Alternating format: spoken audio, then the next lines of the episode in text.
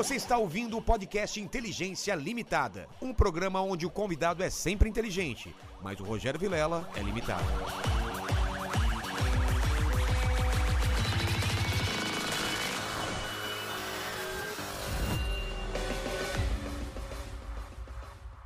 Olá, terráqueos, como é que você tá? Eu sou o Rogério Vilela e está começando mais um Inteligência Limitada, o programa onde a limitação da inteligência acontece somente por parte do apresentador que vos fala, porque sempre trago pessoas mais inteligentes, mais interessantes e com a vida muito mais atuante do que a nossa, não é, pequeno mandíbula? Com toda certeza Eles estão rindo aí no mais inteligente, cara.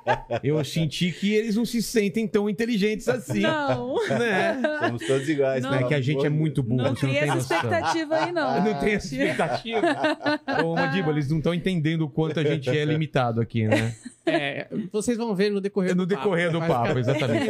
Mas antes de conversar com esse casal, eu queria que você conversasse com o pessoal dessa, dessa live maravilhosa. Como, como o pessoal manda perguntas pelo chat? Cara, é muito fácil, é só participar com o Superchat. Os valores eu estou fixando aqui no chat da live. Então dá uma olhadinha lá pra ver como participar com perguntas, comentários ou pra fazer o seu jabazão de repente, né? Exatamente. Lembrando que não dá pra ler todas as perguntas em todos Vamos os ler comentários. as melhores. É isso né? aí. Pra xingar a gente, pelo menos pague, né? Pague, pague. E a gente lê se o xingamento for criativo. Não, se for criativo, né? Senão. Ó, eu sou um cara, o Bruno e Priscila, eu sou um cara muito interesseiro, digamos assim. Então eu sempre peço meu presente inútil antes de começar a conversa. Ah, só se for agora. Mas é inútil, né? Porque Mas às vezes é o bem pessoal inútil, traz, um, Totalmente. traz Tá na umas coisas embalagem. boas. Cara, é um Mickey. um Mickey de Se cerâmica. você entender o que, que é isso, É, eu você acho que é explica um- pra Eu gente. espero que seja um Mickey. Não seja um brinquedo, sei lá. Uh, posso abrir? Rasga tudo aí. Pra quem não tá, não tá vendo, só tá ouvindo esse podcast, é um negócio de cerâmica que tem o formato da cabeça do Mickey, eu acho. Ou, É uma bola com outras duas bolas. é, ou aqueles negócios de fazer pompoarismo muito louco Isso aí também. é. é Ah, Cara, ficar quanto legal. largo. De... Vai ficar... le- É. E, tem- e tem um buraco aqui, cara. Aí, ó, será aí que você esse faz buraco? o que É. você Então, não é um cofre? imaginar. Então, Ah, será que é um cofre? Aonde que você coloca a moedinha É. aí? Não faz sentido. Pois é. Ó, Então, tem uma câmera aqui em cima. Tá pegando aqui, mandíbula?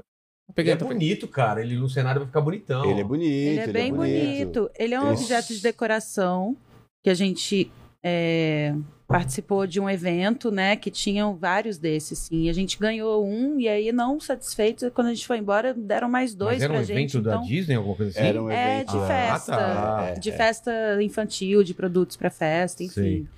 Mas é, a gente Só que a acha gente bem não- bonito, não mas identifica realmente o que, não que é, na verdade. Qual é a utilidade. serventia? Então tá não vira você. vaso, não vira cofre, É. não vira. Porque não dá pra. Ele É tem uma abertura aqui, mas não dá pra decorativo. colocar coisa aqui, porque não, Não, tem, tem, um tampa. apoio, é. Enfim. É, eu acho Decorativo. Acho que, só- você pode fazer um desenho, de repente, fazer uma É. carinha, sabe? Pode Pô, ser pega, com pega aquelas lá pra cane- mim, depois a canetão, caneta né? eu faço um desenho aqui, cara. Cada um assina. sei Pega lá. uma, a caneta lá pra mim, por favor. Pego, pego. Enquanto estiver rolando o papo aqui, eu faço um desenho aqui. Aí, eu boa. faço a cara do mandíbula, porque ele nunca apareceu. Ele nunca, Ninguém sabe como ninguém é que ele sabe como é a cara dele aqui. é. Ó. Aparece, não pode? Não pode, porque É- ele é, é um- muito feio, cara. A galera não tem noção. Tem uma mandíbula enorme. Ih, puta sacanagem. Não é não, tá, gente? Ó, quando, quando fizer um milhão, a gente tá chegando em um milhão aí, a gente vai. Você já decidiu? Vai querer mostrar cara ou não? E tem, tem a parte boa e tem a parte ruim, né? É. Na rua o pessoal vai te parar. Ah, Agora, o que- que vai? Acho que Ah, não. O vai. não vai Ah, perder, vai. perder o tempo, O não. pessoal Ah. quer muito saber co- como é a mandíbula. Os caras acham que você é lindo ou muito feio. Não, mas eu já falei. Alto, sexy, bonito, E, musculoso. e essa barba perfeita. Cabeludo. Não, ele tem, É um, fácil de ele tem um bigode de código de barra, já viu? Os códigos de barra que ele tem aqui. Isso ele deixando. Faz dois anos que tá esse Não, meu, bigode. meu bigode é parecido com o do Bruno. Aí, vendo? Isso, isso, isso é verdade. No seu Eu cheguei aqui e ele tava penteando o bigode. É, cara. É, pô. Não, você passa aquela maquininha de código. Vai no supermercado, vai lá. Mentex, tal. Vou desenhar aqui. Eu acho que ele deve aparecer. Bom, mas não preciso explicar pra vocês. Aqui não é uma entrevista, é um bate-papo. Então vamos conversando aí. Lógico. Eu sei que vocês estão junto num É assim projeto. mesmo. é, não sei, vocês trouxeram isso, eu ia perguntar se vocês gostam do, do Walt Disney, mas não é o caso. Isso aí foi o aleatório, o presente, né? E Foi. Foi aleatório Totalmente. justamente por ser inútil. É, A gente isso é bom. Não, não Isso conseguiu é bom. identificar em nenhum se minuto. estiver falhando muito, pode tirar o fone também. Se Não, tiver eu falhando. gosto de ouvir É. a gente. É. É culpa do mandíbula, cara. É Tá sempre bom, tá qualquer bom. coisa que der errado Eu aqui quero, na verdade, vou aumentar. Esse aqui que aumenta ou esse aqui? é esse. Ah! Agora sim. Oiê, tudo bem? Cheguei agora. Então hoje, hoje é feriado e a gente trabalhando aqui, a gente não se. Cara, quem trabalha com arte não tem essa, né? Não Faz tem. show. A Eu fiz show no sabe. sábado.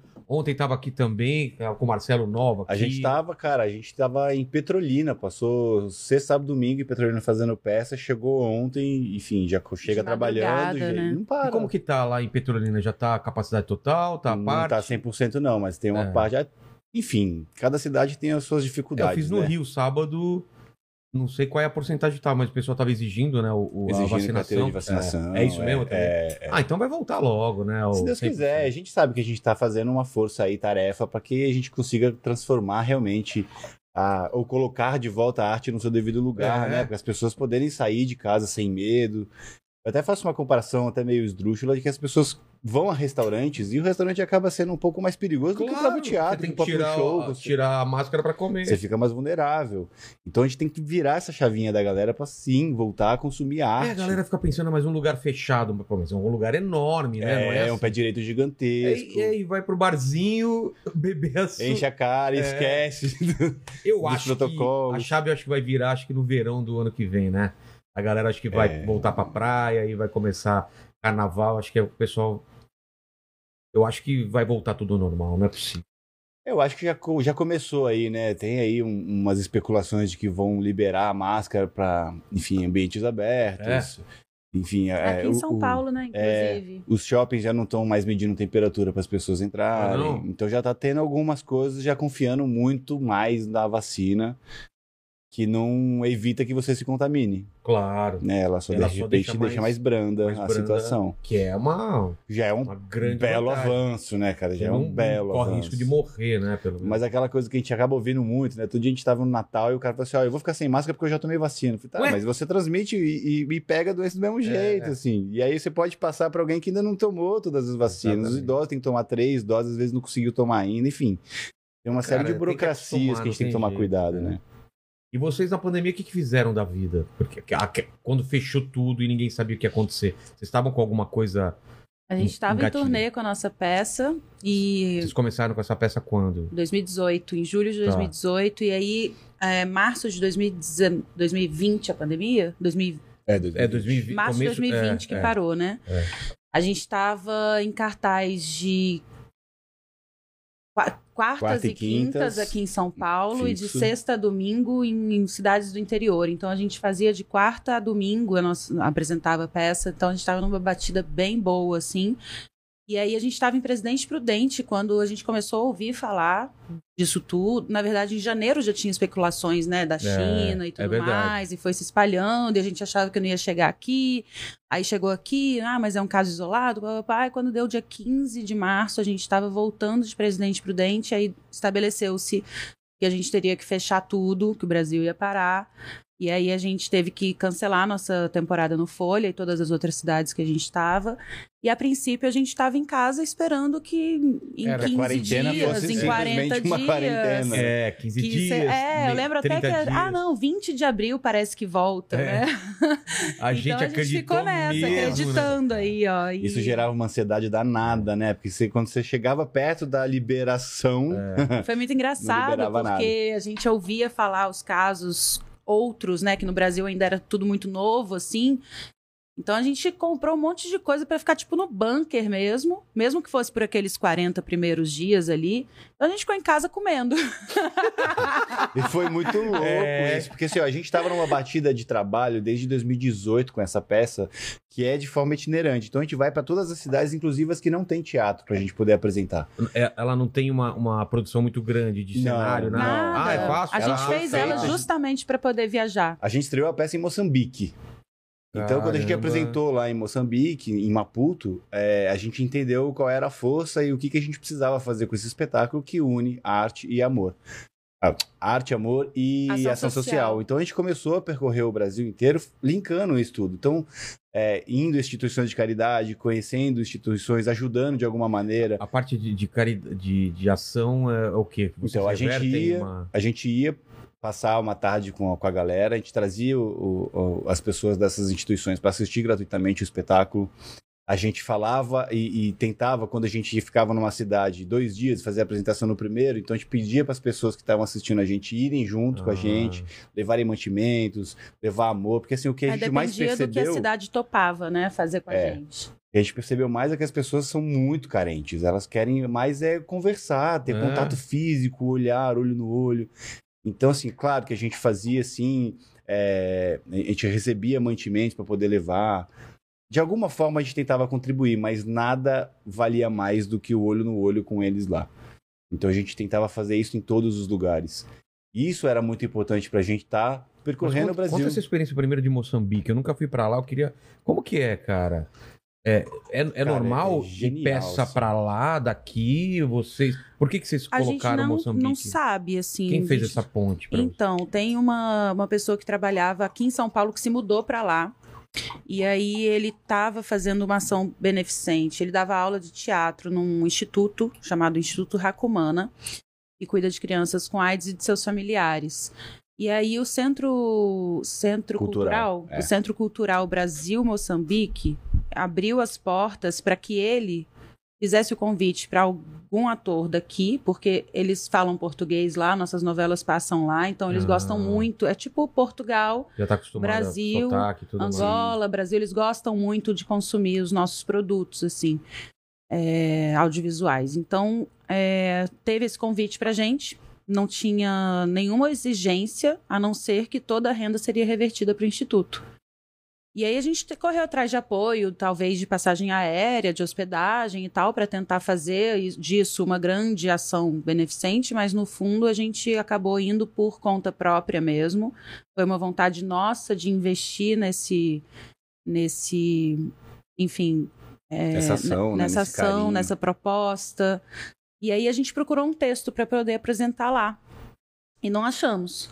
A gente achou o Wagner Dávila, que é um amigo do Bruno, hoje já meu amigo também, mas que eles já tinham trabalhado juntos. Ele é ótimo em comédia romântica, ele escreve muito, muito é, atuante nesse gênero. E aí a gente conversou com ele sobre o, o- o- qual era a proposta e ele falou: Ah, eu tenho um título aqui engavetado, que é Precisamos Falar de Amor Sem Dizer Eu Te Amo.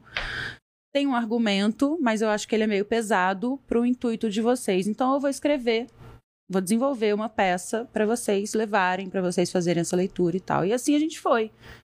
E a gente foi muito bem recebido lá. As pessoas paravam a gente na rua, né, Eles amor? paravam no carro, tipo, no trânsito, assim, eles largavam o carro no trânsito, assim, pra sair correndo e vir tirar foto e abraçar e beijar. Assim, era, era, são muito acolhedores, são muito legais. Eu não né, deve chegar muita coisa lá, né? Não. Cara, assim, a gente ouviu falar até que tem um teatro muito bonito lá que a gente não conheceu, que aí vai muitos artistas, assim, tipo Maria Bethânia ou Ah, coisa do tá. tipo, sempre vão ali fazer Espetáculos shows. maiores, É, assim, né? musica- Musicais não, é, grandes cantores da MPB, enfim, a galera acaba fazendo algumas apresentações esporádicas. Eu não sei se é uma certa frequência. Mas aí a gente topou esse. É, a gente fez o nosso texto lá, era uma leitura dramatizada, na verdade, porque a gente recebeu o texto dia 12 de junho e a gente foi pra lá, sei lá, 30 de junho, assim. É. Então a gente só leu mesmo, deu uma entendida no que que eram esses personagens que na hora da leitura mesmo eles já falaram por si só, assim. Então a gente realmente dispensou toda a equipe técnica que a gente estava pensando em trazer junto. Só ficou mesmo o autor e nós dois fazendo tudo da peça. E a gente fez a nossa primeira leitura lá e a gente achou que a repercussão com a plateia ali de imediato foi tão linda, tão incrível, que a gente achou uma pena encerrar é, a vida desse texto ali. Então a gente veio para cá já com a ideia quando Então a gente lá foi a voltou. primeira vez que vocês apresentaram a peça. Sim. Mesmo que seja uma leitura. É, e é muito legal, porque a gente sabe que cada cidade, te- a- o, o público reage de um jeito, né? Ao, É. ao mesmo texto, né? Às vezes uma piada funciona em São Paulo, não funciona no Rio de Janeiro. Às vezes um comentário é incrível. Mas é, é uma comédia romântica. É uma comédia então romântica. Tem, tem, tem um pouco de humor. e- Não, é muito engraçado. Ah, é bem engraçado. É muito Ah, É, engraçado. assim, se você. Depende da. Eu acho que depende da, da profundidade de cada um, sabe? Dá É. pra ser só muito engraçada. Sim. Entendi. Mas você pode pescar coisas muito profundas. Claro, depende da, da vivência da pessoa. Ela É vai. Tanto é que a gente começou a peça num tom É. que era mais Indie, né? blazer, entre aspas, assim, hoje em dia a gente é totalmente escrachado, porque a gente acredita mesmo que quando a pessoa tá sorrindo, aquilo que ela tá absorvendo na graça É muito mais profundo. é mais Também profundo acho, do que claro, uma coisa claro. imposta, sabe? Claro, claro. E, e- e lá em Moçambique funcionavam as piadas? Super, Muito, super. muito. Então a gente tava preocupado, como é que seria Não em tinha nada de Moçambique? referência que a pessoa precisa. Nenhuma. Ah, não tem humor de referência. Não é coisa do Brasil que lá não funcionaria. Não, Aí também não. tem as novelas, a gente, A gente né? Não, fala porque de é primeiro coisa- encontro. É, o Ah, primeiro tá. encontro de um casal. É uma coisa de Que se conheceu situação. num Sei. aplicativo. Mas, enfim, independente da forma que eles se conheceram, o primeiro encontro, seja de amor, seja profissional, enfim, é sempre meio esquisito. Total, né? Você não sabe como é que você vai se comportar, como é que você tem que fazer, como que, que o outro vai achar de você, se vai achar você um babaca, se vai achar você super legal. Não, primeiro encontro. E a gente começa né, falando cara? com a plateia os nossos pensamentos. Então, nossa, eu tô indo lá encontrar com um cara que é assim, assim, assado. Ah. E ele fala, ah, eu não, não sei por que, que ela tá pensando isso, ela me mandou um jogo. E aí vai a gente dividindo com a plateia. Quando a gente se encontra pela primeira vez, a plateia tá absolutamente sabendo o que, que tá passando dentro da Cúmplices, gente, né? E aí vai vendo aquela e aí situação o que acontecendo. vocês falam não é, não é, Não é. necessariamente o que tava Não- passando. Não é nunca. Exatamente. É aquela coisa de. Você gostou da comida, adorei. É. Pô, por que, que o cara pediu esse tipo de coisa? Exatamente. É, cara, exatamente. muito- É isso, tipo, por exemplo, ele fala que fica preocupado porque ele fica, quando fica nervoso, dá, dá um negócio no estômago, como é que chama? Gastrite. Não, que aí, enfim, que é bafo. Ele fala Ah, uma tá. palavra bonita pra bafo. Mau hálito. é. E aí, quando eles se encontram, ela comenta com a plateia: Nossa, ele parece o Max Steel, que não sei o quê, aquele bonequinho. né? Sei. Fico tensa, porque eu era apaixonada pelo Max Steel quando era criança. Ele só não precisava ter exagerado tanto no perfume. Aí ele já fica tenso achando que é o bafo dele. A plateia Ah. sabe que ele tá tenso porque é o bafo, sabe? Então fica ali.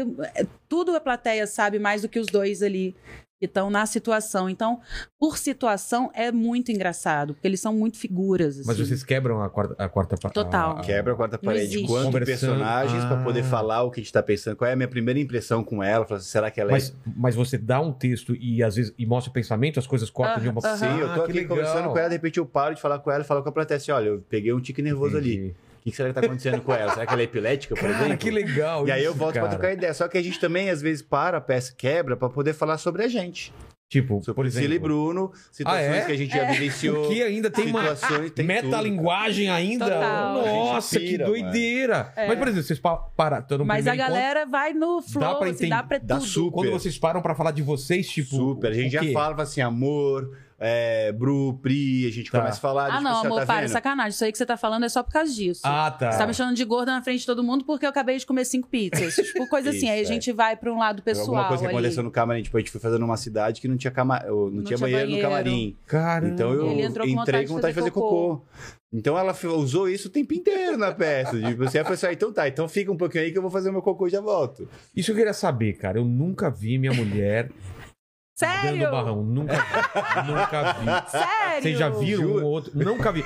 Eu acho que ela espera eu dormir. Vilela. Eu acho que ela espera eu dormir. Ela vai escondido e desaparece com o corpo. Eu não Ela vejo é nem uma o. princesa, Eu não gente. vejo nem o, rest... o re- Sabe, eu não, Não vejo. fica nem a freada nem vestido. privada? Não, é Mas nem cheiro, nada. nada. Nem o cara. papelzinho Que sujo. linda. Nada. Ela. Maravilhosa. Eu, eu desconfio que ela não faz.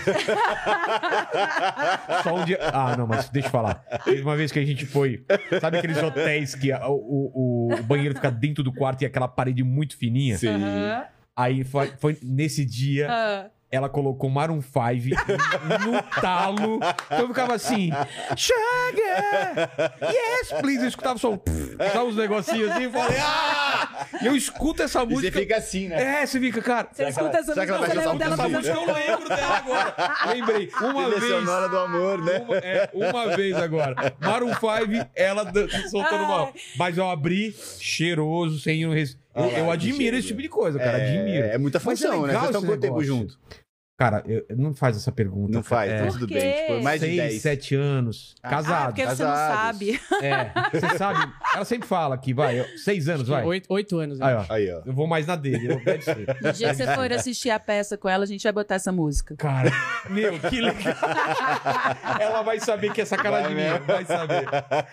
Toda, às vezes, quando eu, quando, eu- quando eu tô pra ela, você fala, chega. Ela fala, vai, vai, vai, eu sei que você quer ir ao banheiro, vai. Yes, please. Ela ela... não pode ouvir essa música e já dá vontade de fazer um cocô, né?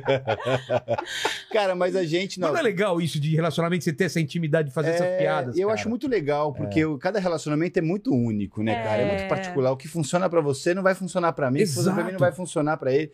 Posso fazer é uma pergunta pra legal. vocês? Vou só responder uma Tá. coisa. Mas o nosso, o pergunta nosso, é Não, não, não. Vai, vai primeiro. Você quer o nosso quarto de Não, não, casa, não é, não é. nosso quarto de casa, o banheiro é integrado, a gente não tem porta nenhuma. O quê? É. Como assim? Não tem, então, tipo um o hotel que tem aquela coisa horrível, que é tudo de vidro, você fica Pois é, só sentado numa- na privada Não tem o e a vidro. pessoa na cama te Só olhando. que o, no- o motel é tudo de vidro, o nosso não tem. Não, cara, não, não faz sentido isso, cara. Não faz sentido. Não tem nada A gente dividindo. quis fazer nada. Só no chuveiro não mesmo tem- que tem uma partezinha box. assim com box transparente, porque pra não molhar a cama e É tapete, porque, essas assim, o coisas. AP O vaso é aberto, Ele cara. era muito pequenininho, então a gente foi abrindo ele Ah, inteiro pra ele tá, ficar pra maior, ficar- sabe? Ele dá uma sensação Então, o de... nosso quarto são dois quartos. Sim.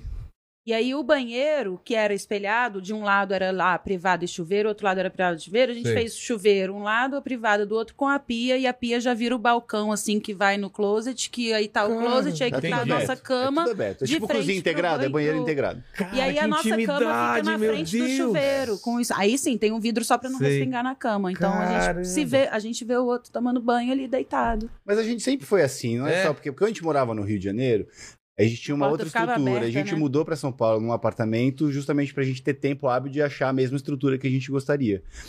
E aí veio a pandemia e a gente ficou. não deu jeito. É. assim, É, a gente ficou comendo e reformando, terminando de É, reformar o apartamento. Exatamente. Então, Putz, no fi- meio da pandemia, vocês É, reformando? é. A gente mudou e no carnaval, setembro, carnaval, a gente mudou no carnaval nesse ritmo de trabalho que a gente tava. Então, assim, quando a gente começou realmente a ter tempo de. A gente não tinha, a gente passou uns 4, 5 meses sem fogão no meio da pandemia. Era panela Nossa. elétrica, era micro-ondas e, e aplicativo. Então, assim. É, é, foi, foi um clima meio de guerra, né? Aquela Foi, coisa, Tá, acontecendo uma coisa, Foi. não pode sair. E quando a gente chegou de perigo. presidente prudente que ela falou, as pessoas estavam falando assim: ah, é porque tem que comprar comida e estocar. Eu falei, gente, É. que loucura. Aí a gente é foi no assim supermercado pra fazer a primeira compra da casa, porque a gente não, tinha, não teve tempo de fazer aquela primeira compra, sabe? Sei, sei, sei. Produtos de limpeza, as coisas mais pesadas. Era tudo. Quando eu cheguei no supermercado, não tinha nada. Eu Papel entrei, higiênico, a galera comprando papel Comprou. higiênico que nem doido. eu entrei num açougue, Cara, cara. se eu fosse no. Se é um apocalipse Toma zumbi, um- não vou. A primeira coisa que eu vou Você não vai comprar. comprar é papel higiênico, você tá em casa, é, velho. comprar enlatado. Você tá em casa, É. mano. Limpa a bunda, lava Limpa a bunda, com qualquer cara. coisa, lava, exatamente. Não dá pra entender. Ninguém tem É. bunker aqui pra não ter um chuveiro, né? Aqui, ó, vocês estão convidados. Se Aqui rolar é um bunker, aqui a dá gente pra vem rolar pra um bunker. Mas eu queria é, perguntar Pergunta. como vocês se conheceram e eu tinha uma ideia do que era do que era um casal ideal e hoje em dia eu tenho outra diferente. Eu vou falar o que eu acho e aí vocês falam a experiência de vocês. Tá. Eu achava que era o lance de olhou, bateu e aquilo e aquela paixão, amor à primeira vista e dá certo desde o começo. E a experiência que eu tenho com a minha mulher não foi assim, cara. É mesmo. E, é- e vai aumentando, a- cada dia aumenta mais. Mas não foi aquela coisa do começo, meu Deus, assim. Foi de boa. E eu, e eu não, não tinha. Eu achava que devia- tinha que ser uma coisa maluca desde o começo. E aí, o de vocês, qual que é a experiência? Cada um Olha, tem uma versão, de repente, né? Não, acho que Não, não. acho é- que não. É, A gente teve uma coisa de, de olhar. É, o- quando a gente se olhou, assim, foi um. Já parece que a gente estava se reconhecendo, parece que a gente estava se reencontrando, que a gente já se conhecia e não. E tinha um, sei lá, a gente não se via. É, a gente meio que enxergou dentro do olho do outro uma imensidão. E a gente reconheceu no outro que nem ele mesmo conseguia. Isso eu tô falando já porque a gente já respondeu essa pergunta e a Sim, gente já, já- sabe da resposta é. do outro também, então é mais ou menos esse o resumo. Tá. Então a gente conseguiu enxergar no outro aquilo que, que enfim, que nem ele mesmo coloca em prática, né, na sua vida. assim. Então foi um, realmente um reencontro que a gente sentiu e a gente era tava em momentos de vida muito diferentes, é, com crenças muito diferentes e com muitas coisas que, que distanciavam a gente.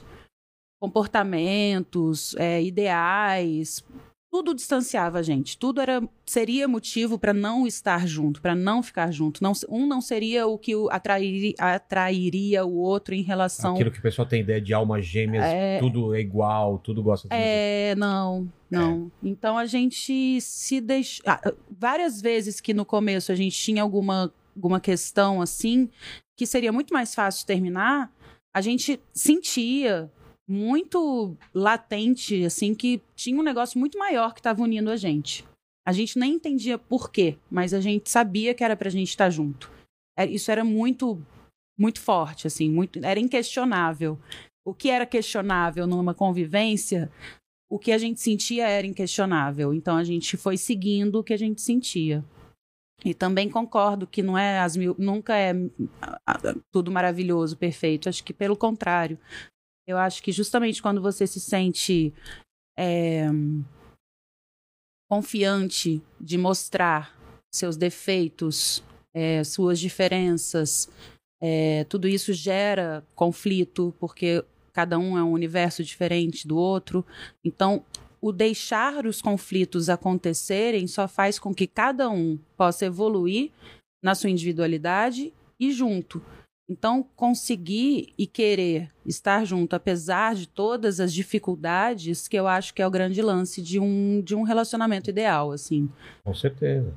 Porque tem muita gente que, não sei se é por causa de filme, de novela, acha que é mil maravilhas e vai se encaixar que nem um quebra-cabeça e um completa o outro e gostam das mesmas coisas, um completa a frase do outro. E eu percebi que não é assim, não. Ela gosta de sertanejo, eu gosto de rock, tá tudo bem. Eu, eu já Claro. fui no show com ela, já foi show comigo. Ela odeia filme de super-herói, eu adoro. E Sim. sabe essas coisas? Sim. Assim, ah, não, a gente tem que assistir tudo junto. E não é assim, pelo menos na, na minha experiência não é assim. né? A gente fala muito que os dispostos se atraem. né? É. Você tem que estar afim. E a gente vive realmente um, um, um momento de globalização e as pessoas são muito descartáveis. Tudo é Exato. muito rápido. Então é mais fácil você desistir do que você batalhar para aquilo. E aí a gente ouve muitas pessoas falando assim: é, mas como é que eu acho um grande amor? Eu falo assim, às vezes você já achou. Exatamente. Só que você não soube cuidar daquilo. Você preferiu desistir na primeira dificuldade. A gente, como ela falou, era- a gente vivia em universos muito diferentes. A gente sabia que tinha alguma coisa que, que, que unia a gente. E o universo mesmo fazia com que a gente Mas- ficasse junto. Mas Porque, assim, universos diferentes por quê? Você, é atriz, Ó, eu- Globo- Não, eu ele ator também, também. ator, o mas... SBT era na Globo. Eu tava em São Paulo, ela morava no Rio. Tá. É, a, a gente tinha O Bruno tava, vivia no pagode, por exemplo. Eu sou, eu sou o cara, eu sou músico de formação também e eu gosto de qualquer tipo de música E eu mesmo. ficava assim. emburacado em casa. E eu gostava muito de pagode. Então eu tava numa, num num momento realmente de estar curtindo um pagode com amigos e de por ouvir mesmo pagodão e tal. E ela tava uma coisa de ficar em casa parada, assim. É, e várias outras coisas. Mas a gente. O universo começou a conspirar também, sabe? É, eu, por exemplo, quando a gente se conheceu, bem no comecinho, eu, já, eu, eu acho que em 30 dias, né, baby? Eu ia viajar Dubai fazer um Menos, programa pro menos. canal. A gente se conheceu dia 21, 22 de novembro. Você ia em meados de dezembro pra Dubai. Você ia até, até passar seu aniversário lá. Eu ia fazer um programa lá em Dubai, que, que, que junto com o canal Sony aqui, mas ia que, passar. que era o programa? Falava sobre business. Então Tá. eu tinha que ir lá e, e mostrar pro Brasil como é que a galera fazia para realmente enriquecer e mostrar aquela grandeza toda que Dubai tem, só Dubai tem. Enfim. E aí a gente era um programa mais de empreendedorismo no canal Sony que tem uma pegada dessa, Tem, com Shark é. Tank, com essas coisas O todas. sócio. O sócio, o sócio acho que era em outro canal. Ah, não é. Não é... Mas era uma. Mas é uma pegada dessa, assim, sabe? O sócio chega, chega lá para poder ajudar as pessoas, a gente chegava lá para entender como é que as pessoas tiveram sucesso e êxito. E a gente ia fazer a primeira temporada em Dubai, que ia ser 45, 60 dias, e a segunda temporada direto, mais 45, 60 dias em Abu Dhabi. Pô, Então, tipo, no começo de um. De, um- É, a gente se apaixonou ali no primeiro momento, né? A gente já queria ficar junto e assim, já com com aquele. deadline. Com deadline. Já, tipo, ah, tá, mas daqui mas a pouco, daqui a totalmente, 15 dias, a totalmente gente uma vai comédia ficar romântica, entendeu?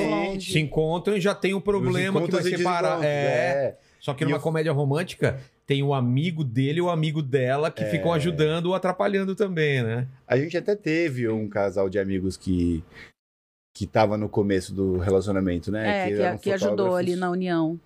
E que fizeram a ponte, né? Pra gente se conhecer. Mas aí não tiveram realmente. Lembrando agora nessa- de você que tinha esse deadline, né? Até que chegou o momento que ele falou: Ah, mas é isso, você já sabe onde você vai passar o Réveillon, de repente você vai lá. E eu, né, fiquei feliz. Sim, vai É lá, É, pra gente. baixar que tá fazendo sombra no seu rosto. Quer que eu abaixe aqui? Tá bom, E, assim. e se, ela, e se quiser virar, girar o, o Ah, microfone? Aí, ó, tá vendo? Aí não serve pra nada. Quebrei. E ainda fica atrapalhando o rolê, mano. Aqui vai ter que apertar aqui.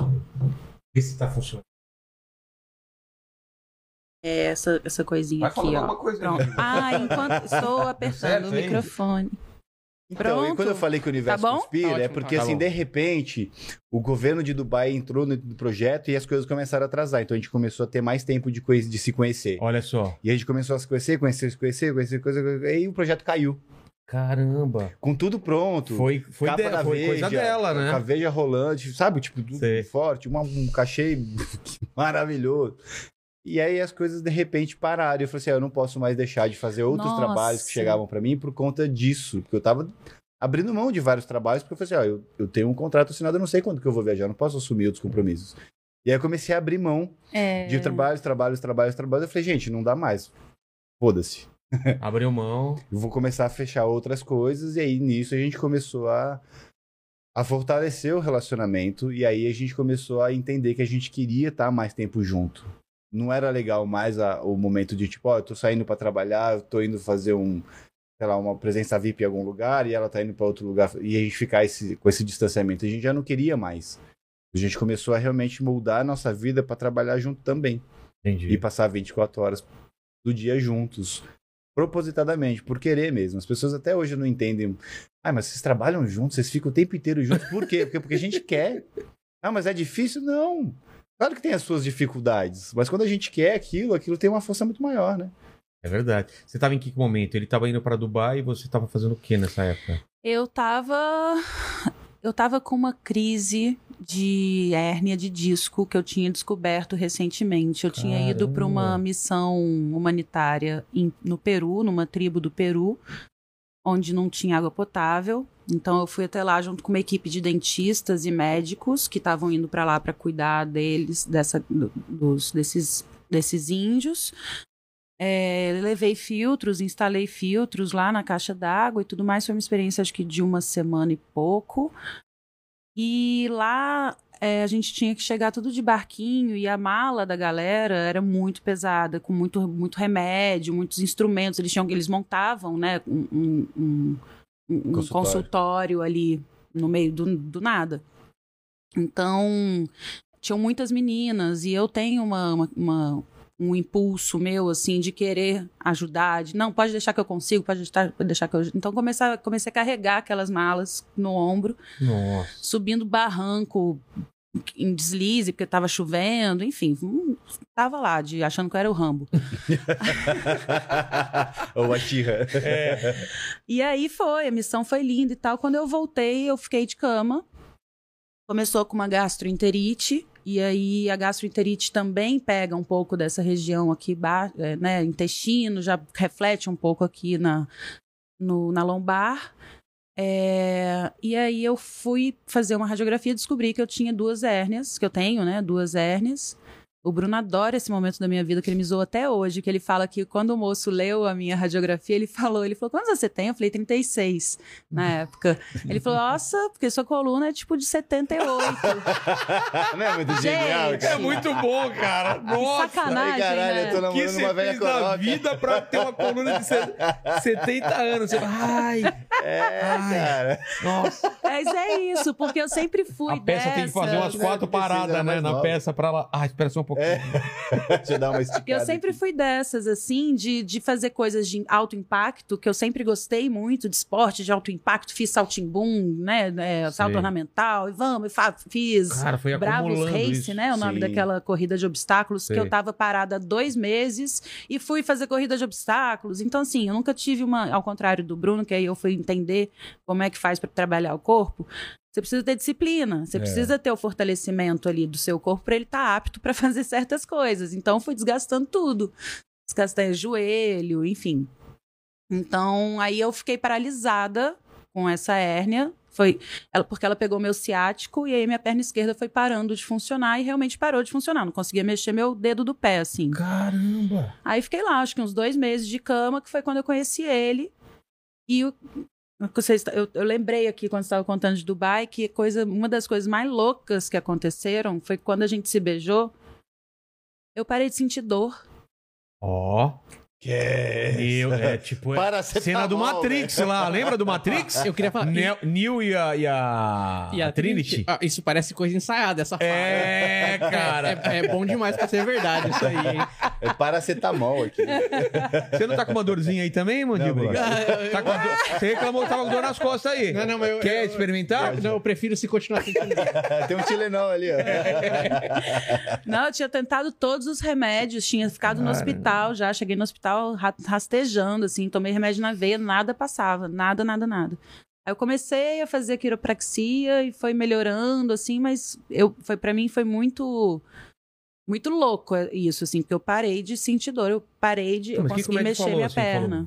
Falou, falou, você não vai poder mais fazer coisa de impacto, não vai poder fazer... Não, eu, te- eu comecei a fazer um fortalecimento do, do Ciático, do músculo, músculo que que- fica envolvendo a, as vértebras que estão com problema. Ah, tá. Então comecei a fazer porque a gente tem, a gente vê muito, a gente vê muito pouco dos músculos que a gente tem no corpo, né? Tem, sei lá, 360, não sei lá quantos músculos internos que a gente não vê.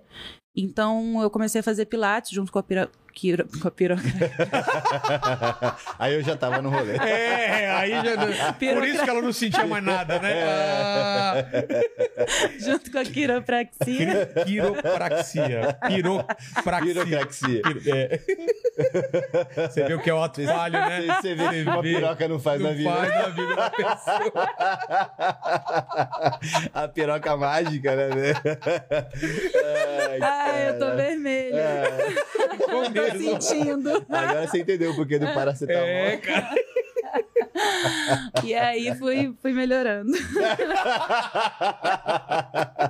Essa jujuba pode comer? Pode, pode, pode. Fica tranquilo. É Todo mundo acha- louco, cara. Todo mundo acha que é cenográfica Não, essa é porque juba, né, Mandíbula? rola uma pergunta interna assim: será que ela tá aqui ao mesmo tempo que Não, a é. quantidade de decoração? Acaba muito rápido, Jujuba. Tem sacos e Jujuba é sacos. foda, né? né, cara? Jujuba é bom demais. Vai comendo. Cara, que história bacana. Mas é muito louco isso, assim. E aí a gente começou a realmente moldar a nossa vida. De... Eu parei de, de ter que ficar fazendo de ponte aérea para ir pro Rio de Janeiro. e fiquei de vez, assim. Fiquei um tempo lá e até. Você morava aqui? Morava aqui em São Paulo. E aí, desde, desde que a gente começou a ficar é, morando junto mesmo, a gente já tinha ideia de vir para São Paulo. E aí a gente começou a organizar a vida toda para que isso pudesse acontecer. Demanda tempo, não é Mas por quê? Porque assim. aqui vocês achavam que era melhor para os projetos? Eu acho que sim, acho que São Paulo é, gira de um, de um Num diferente, assim, um ritmo diferente que é mais próximo do que a gente é, tá acostumado, do que a gente gostaria também. Porque eu trabalho o tempo inteiro, né? E a gente é meio assim, sabe? Então, assim, você sai pra ir num restaurante, de repente você encontrou alguém, alguém sentou pra trocar ideia, do trocar ideia você já virou um business e o business já aconteceu. É. Tanto que quando a gente mudou pra São Paulo, a gente fala muito que em 15 dias a gente monetizou mais do que a gente monetizava lá em seis meses, assim. Caramba. Porque lá no Rio a gente ficava muito só a gente. É, aqui a gente tem uma rede maior, assim, tem amigos, tem familiares. É, no Rio de Janeiro, para nossa profissão, se você não tá num estúdio de novela, você, vai estar numa produtora ou no teatro. Quando você faz uma série, um filme, você trabalha com produtoras. E essa galera toda funciona aqui em São Paulo. Então, as grandes produtoras estão em São Paulo. é, os melhores teatros estão. Não, não é nem o melhor teatro, mas o, o público de teatro é mais daqui do que no Rio. Porque No São Rio, Paulo consome mais vai. cultura, porque uh, uh, você no Rio de Janeiro vai disputar É isso que sempre eu com a tá praia. competição, é, competição desleal com a praia, com a natureza. Então, cara, é. é. difícil você falar pra galera ir pra um teatro 9 horas da noite, sendo que ele sai da praia quando o sol baixa no horário de verão, 8 horas. Aí o cara já tomou todas as cervejinhas, já passou. E não vai pra casa rapidinho tomar uma ducha e ir pro teatro. É difícil mesmo. Então, quando você vai pra um teatro mais assim na, na Zona Sul, ali, quando você pega Copacabana, Leblon, que ainda tem um público mais forte, né? Até por, por conta da idade, já não consome tanto a praia nesse, nesse ritmo intenso, né? Vai ali fazer uma caminhada, vai curtir um pouquinho, mas também quer consumir outras coisas. Até que funciona. Mas fora disso, não... pra gente já não, não, não, era tão interessante estar ali. E, E tem aí- mais, assim, é, fora nossa profissão e nossa rede de apoio, é, tem muito do, do que a cidade oferece em questão de serviços, assim, É. de segurança, de funcionamento mesmo, assim, que a gente sentia falta lá no Rio. Lá no Rio não, eu não me sentia segura. A gente tem filho pequeno, a educação da escola pra gente não era o suficiente pelo que a gente tem de ideal de vida. Enfim, abastecer o carro no posto já era tomar um. Tá, desculpa pro frentista, né? Porque parece que todo mundo lá tá te fazendo um favor e não trabalhando. É, a diferença de serviço, de tratamento, eu sinto bastante, né, entre lá e... É, eu Tem. acho que assim, essas diferenças tem no Brasil inteiro, assim, sabe? Então a gente precisa realmente entender aonde que você se encaixa, É. onde você vai passar menos perrengue interno. E aqui a gente passa menos terra. Tanto que quando a gente tava esse tempo todo morando no Rio, muitas das coisas a gente fazia em São Paulo. Então, assim, vamos no dentista? Vem para São Paulo. Vai cortar o cabelo? Vem para São Paulo. É. Vai, vai botar o carro na oficina? Vem para São Paulo. É. Tudo era motivo para estar em São Paulo. Eu falei, cara, não, tá, não, tá, não fecha a conta, não faz sentido É. a gente tá aqui simplesmente por. Não, então vamos organizar tudo para poder fazer tudo lá. Nada do que a gente está fazendo hoje na nossa vida a gente consegue fazer lá. Eu acho que a pandemia também ensinou muito a galera que não precisa mais ficar refém de certos lugares para trabalhar. Total, As né? pessoas conseguem fazer tudo que precisa fazer em diferentes lugares. Acho que as mudanças de, de vida, né, de cidade, de país, a galera sempre tem um pouco de medo disso, né? Mas aí como é que eu vou fazer? Hoje em dia entendeu-se que é comum e pra gente foi muito bom. Catapultou a gente num lugar muito incrível, assim, real. Nosso filho foi pra uma escola que é do caralho, ele tá feliz, amarradão. A gente tá num apartamento que é um ovo, perto do que a gente morava, do palácio. Mas foi proposital, porque a gente queria passar por esse momento juntos. Não sabia que ia ter a pandemia ainda. A pandemia fez com que a gente vivesse esse momento mais intenso. E agora a gente tá apto e procurando um lugar que caiba a gente realmente, dos mesmos moldes que a gente gostou, do que a gente acha que é interessante, que a gente precisa ter, com o espaço de cada um. Eu preciso de uma grama. É, ela Eu precisa de uma preciso. grana, precisa do meu estudo de música, a gente precisa de lugares realmente para Preciso poder todo chão. mundo ter o seu momento individual sem que atrapalhe o outro. Total, total. O cachorro, a criança, enfim. Então, foi necessário, foi um aprendizado. A gente conseguiu passar pela onda da pandemia, ressignificando valores que a gente sabia que precisava de um cuidado maior, ressignificando valores que já eram do caralho, mas a gente precisou, no momento pandêmico, entender que aquilo já não é tão do caralho assim, que a gente precisa dar uma olhadinha naquilo e, e mexer em certas coisas. Então a gente. é, se a gente tivesse ficado no Rio nesse momento, eu acho que tinha sido muito mais difícil pra gente. Na pandemia, falando. Então a gente tá construindo a nossa vida mesmo, assim, sabe? Então o que é o, o, que é o ideal pra cada um tem que correr atrás mesmo e não ficar é, achando que vai dar errado ou inseguro. Acho que temos as nossas próprias forças, né? E basta botar em prática o que a gente precisa pra poder conquistar aquilo que a gente quer. Total. E se isso fosse uma comédia romântica, né? Isso que a gente tá falando aqui, vamos pro flashback agora. A- até onde vocês viram lá de trás e até onde vocês estão agora. A Priscila, como que é? Você criança, queria ser o quê? Queria já ser atriz? O que que... Não, eu nunca tinha passado pela minha cabeça. Inclusive, eu ficava bem puta quando as minhas amigas paravam de brincar pra ver novela, assim. Eu falava, não, mano, vamos continuar que o que tá rolando, o rolê é muito mais Mas legal, qual que era a não. brincadeira que você brincava? Ah, queimada, pique-pega. Ah, acho que era mais isso. Era mais coisa em quadra, Tá. Polícia e ladrão, pique-esconde, enfim. Tá, eu também brincava de veterinária, de Barbie, montava, enfim, fazia cenários assim com a Barbie brincando. É, E aí, capa de revista, nunca. Minha mãe era muito consumidora de revistas, ela cresceu numa fazenda, então ela pegava as revistas para poder fazer os vestidos dela, que ela cortava, tinha, sei lá qual era o molde, sei lá qual era o nome da revista, mas sempre teve esse universo que eu nunca curti muito, assim, a TV para mim era para ver desenho e, e, e é isso, assim. Aliás, adorava desenho, até, até acho que até hoje eu gosto de desenho, que não assisto mais tanto. E aí eu queria ser ou veterinária, é, mas aí quando eu entendi que eu teria que fazer autópsia dos Nossa, abriu os abrir os bichinhos, aí eu resolvi Assustou. não mais. Aí eu pensei em fazer nutrição, é, que até hoje acho muito legal. E ou publicidade e propaganda, que também era uma coisa que me interessava muito, assim, porque eu inventava produtos. Tipo, eu lembro até hoje de um- uma embalagem de shampoo do Bozo que eu inventei, que ele por dentro ele era dividido no meio. Então, de um chumaço aqui, ó, do cabelo dele, saía condicionador, do outro chumaço saía shampoo. Maravilhoso. Ah, achava muito legal, ficava inventando isso, produto, embalagem, propaganda. É, eu e uma amiga minha, a gente brincava de ter uma agência também, de inventar propagandas e tudo mais, a mesma que fazia coisa de veterinária comigo. É, e aí eu quando aí eu fui fazer intercâmbio é, no segundo grau, no segundo ano do segundo grau. Então era para eu ter me formado lá. Mas meu intercâmbio foi interrompido antes, então eu não concluí o ensino lá. Voltei para cá para fazer malhação. Então eu fiz o meu segundo, o resto do segundo e o terceiro num supletivo no Rio, enquanto eu gravava. E aí eu fiz faculdade de publicidade e propaganda, mas não consegui continuar. Eu tranquei no segundo período porque não estava dando para conciliar com as gravações. Assim, na época eu estava fazendo uma novela que eu gravava ah, quase todos os dias. Eu fazia noturna, então eu entrava às oito da noite, saía às cinco da manhã para estar na, na faculdade às sete. Então não estava dando conta e aí o professor não quis colaborar, falou: "F- f- sai daqui, vai pra praia. Eu falei: pra praia? Ele falou: você tem 18 anos, o que que você tá fazendo na faculdade? Eu falei: como assim? Que, né? que maravilha, né? Eu falei: então tá, então nessa faculdade eu não volto, pelo menos, né? Total. Então Mas eu tranquei. Você fazia testes pra, pra novela? Não, que- eu- a minha que- irmã, ela é sete anos mais velha que eu e ela era modelo fotográfica. Então eu achava muito legal. Uma vez eu tinha cinco anos de idade, minha mãe me pegou na escola e foi buscar ela num trabalho, numa, numa, num catálogo da Mesbla que ela estava fazendo. Mesbla, olha Mesbla. só.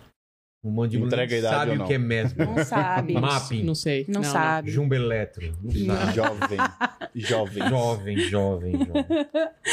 E aí, quando a gente chegou lá, minha irmã ainda estava fotografando e o diretor é, perguntou para minha, foi falar para minha mãe que uma criança tinha dado problema para fazer uma foto, se eu podia fazer.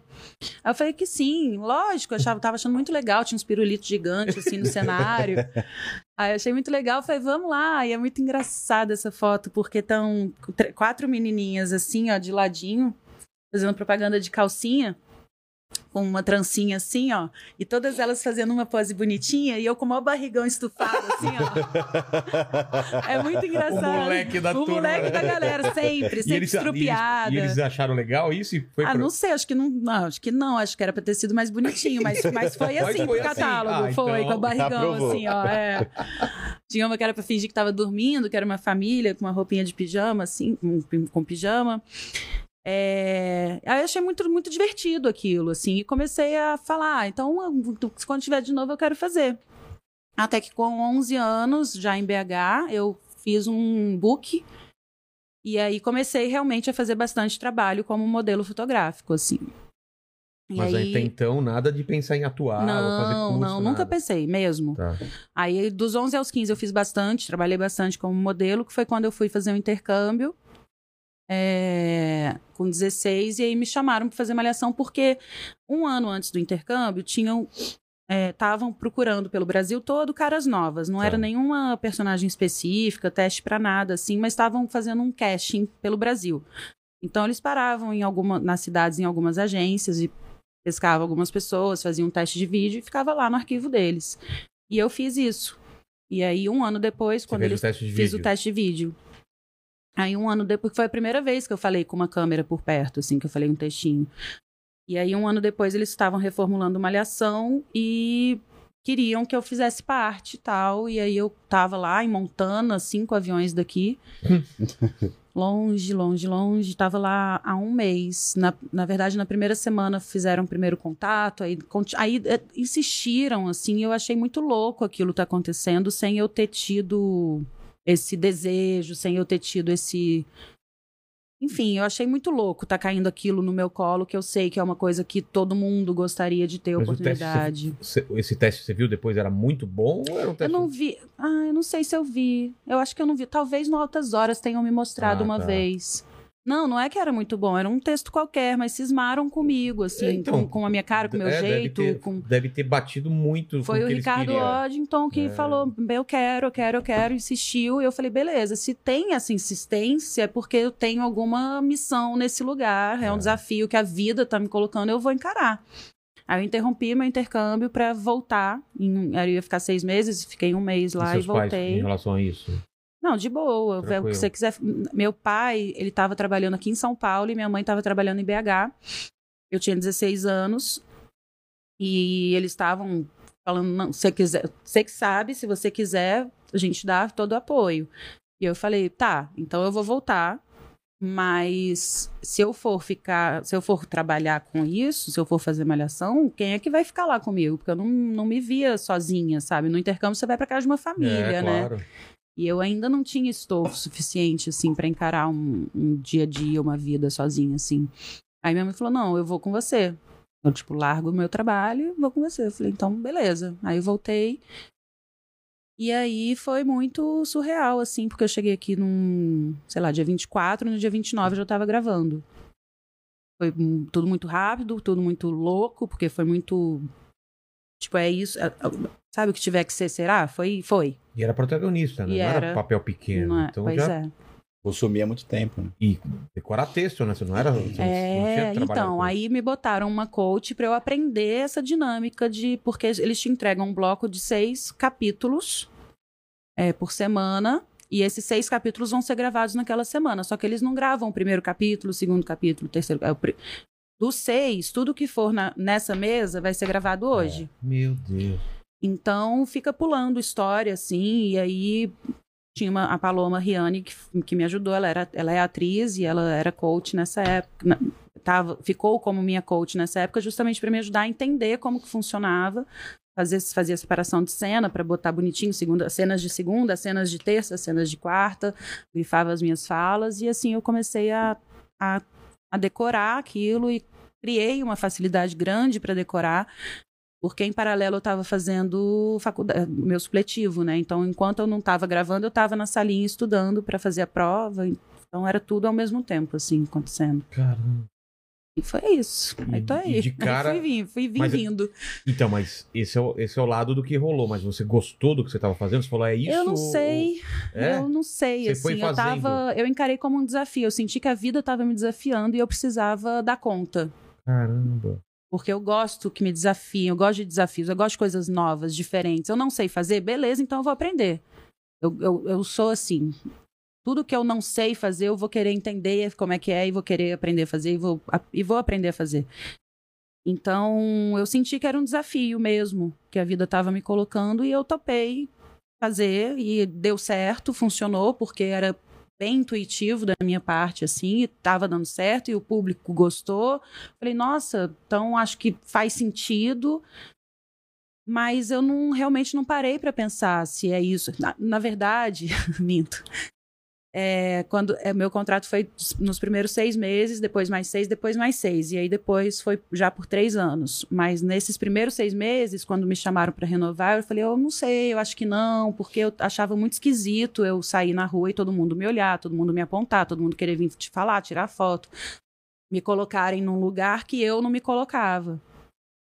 É, lá em BH, eu sempre fui uma adolescente muito tímida, assim, muito das minhas oito amigas, eu sempre fui a mais quietinha. Ali com elas era bagunceira, assim, mas para com os outros, assim, eu era mais na minha. Então era muito estranho para mim ser o centro das atenções. E aí isso foi uma coisa que pesou e que eu falava, eu acho que não é para mim, acho que eu prefiro voltar lá pro meu cantinho.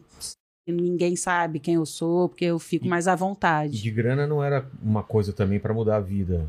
Ou era? Hum, eu vou te falar que, é, em comparação aos outros salários da época, era sim um salário bom. Não era um salário maravilhoso, mas era sim um salário melhor, porque entenderam que a minha família, que não podia ter feito o investimento que fez, fez o investimento que fez no intercâmbio, que é uma puta de uma grana. E estavam, né, tipo, nesse lado a minha mãe é ótima, porque ela negocia as coisas muito bem. Então ela falou, calma, então se ela vai sair de um negócio que a gente investiu tanto, a gente precisa re reaver esse tanto em tanto Ah, tempo. então Boa. ela fez uma matemática ali. Então, assim, eu sei que era um, um bom salário para em comparação aos outros na época, assim. Por uma iniciante, né? E para um total. E total, tipo, era uma aposta, É. né? E aí renovou por mais seis, Mais e seis, mais mais seis, seis, aí já foi. Aí foi. Foram 16 anos de contrato longo, né? Eu acho. Por aí. E, e contrato lá na Globo, agora eu sei que tá mudando, mas era, era por obra ou era por tempo? Era por época? tempo, depende. Já tinha essas, Já já tinha tinha, essas duas essas duas coisas, ou por obra ou por tempo. No meu caso, antes era por obra e virou por tempo. Aí eu virei funcionária da casa e aí os, os produtos que me apresentassem eu deveria aderir. Então, e quando é por obra, você é convidado para fazer uma obra e aí você aceita, fica ali por tempo daquela obra e pronto, acabou aquele produto, acabou o contrato. No meu era era longo, a longo prazo que dizia. E a, e a primeira novela que vem depois de, de Malhação? é? Malhação, eu fui pra Filhas da Mãe, que era essa que eu gravava de madrugada, que era uma novela das sete. E de Filhas da Mãe eu fui pra Esperança, que era uma novela das oito, que eu fiz a Maria. Que também foi uma grande virada, assim, É, na carreira. Que foi onde eu entendi o que, que era mesmo, o que, que eu tava fazendo, assim. Porque até então as personagens, elas eram mais próximas de mim. Ah, tá. Não tinha um esforço tão grande de. de- de atuação, Sei. de me imaginar em outras situações, porque elas eram. A, a Tati era uma menina que tinha mudado de cidade, assim como Uhum. eu. Estava numa escola que eu também vi conviver, era um ambiente muito parecido com o meu, ambiente familiar e ambiente escolar. É, e ambiente social. A Joana, de Filhas da Mãe, era uma menina que, que queria ser lutadora de telequete, eu já tinha feito luta, é, também era algo assim que parecia meio comigo. E quando eu fui fazer Esperança, a minha personagem, ela era, primeiro que era em 1932, é, na Itália, uma partidiana, ou seja, uma camponesa que meio que lutava pelos direitos dos camponeses, assim. É filha de um fascista que, enfim, que a mãe não, não tinha mãe, a avó que estava ali, e aí tem um grande amor, e esse grande amor é proibido porque é filho de um comunista, e esse grande amor deixa ela grávida e vai embora para o Brasil e ela foge de casa grávida e começa a ter dores, contrações de, parto no meio do, do, do mato e pare numa gruta, sabe? Tipo, era, É. era oi, É muito mais distante possível. tá bom, mais um desafio. Você consegue? Não sei. Na verdade, eu tinha, eu falei pro diretor, eu falei, olha, eu acho que eu não dou conta de fazer, eu não sei fazer isso. É muita coisa, é muito drama, ela chora muito, ela sofre muito, eu acho que eu não consigo, eu não sei. Ele falou, você consegue? Você confia em mim? Aí eu falei, confio. Você- confia que eu... Então vamos, então vamos. E fui, e foi maravilhoso, assim. Foi uma desco- eu, eu realmente me descobri atriz ali, assim. Porque Eu- o diretor tem uma, tem uma parte muito importante, né? na- no Super. encaminhamento. Porque a ele sabe, ele tá controlando todas as, as etapas e sabe o que você tem que dar naquela cena. Uhum. E pra você, às vezes, você não, não, sabe se, se passou do ponto, se não passou. Não, e ele soube conduzir lindamente, assim. Você Foi vê, o Luiz às vezes, uns Carvalho. filmes que. O ator bom que tá Ai, totalmente vendido, é, porque foi, na, foi, na, É, foi na, na do diretor e o cara deixou ele exposto, E né? é sempre isso, né? O, o ator, ele tá lá na- com a cara é a cara é. dele que Assim, vale se o depois é diretor dele, erra, é. Não, ninguém quer saber. Quer Às vezes, é, culpa às vezes é um, um fundo verde que ele tá acreditando É, totalmente que lá vai ter um dragão, que o dragão tá fazendo aquilo, que ele tem que fazer aquela expressão, e aí? É, é. Muito louco. É, nesse caso, o Luiz Fernando Carvalho ele foi muito genial, assim, e realmente tirou de mim coisas que eu não imaginei que eu Foi conseguiria um ponto fazer. de virada, então, absurdo. Foi. Para entender qual era o meu ofício, assim, e, e- e me, E- e me E diz, para as pessoas me, também me desabrochar. verem e te darem outros papéis desafiadores também, né? A partir daí. É. Aí foi, aí, aí foi. Depois dela Abriu a foi. porteira. É. Mas, aí, mas aí você se acostumou já com esse lance de fama ou ainda era uma coisa estranha? Ainda era muito estranho, sempre foi muito estranho, mas eu entendi num determinado momento que quanto mais aquilo me incomodava, mais ia me incomodar. Enquanto mais eu conseguia lidar de uma forma tranquila, ou seja, tô ouvindo, tô vendo que estão falando de mim, que estão cochichando, que estão querendo, que estão de repente tentando tirar uma foto escondida, não sei o que, eu já vou e falo, oi, tudo bem? Você quer tirar uma... Eu É. entendi que quebrar esse clima faz tudo ficar um pouco mais leve. E hoje em dia a gente troca Tranquilo. ideia com todo mundo, assim. né? Chegou o moço lá em Petrolina no, no, no almoço, né? É, para apresentar o trabalho dele, que ele estava vendendo os biscoitinhos que a mulher dele faz, e aí ele me reconheceu. E aí a gente comeu. Eu falei, então me conta, e como é que é o biscoitinho? Ele ficou contando do biscoitinho e tal, aí ficou todo feliz e tal, então tá, boa sorte, tchau. E, e assim, foi de boa, né? E se eu tivesse criado um- uma situação ali barreira, de ficar né? uma barreira, não sei, não ia, não ia. O saldo não ia ser positivo, né, Pra ninguém, assim. Entendo. E você, Bruno? Qual a tua história? Cara, eu nasci no Rio, né?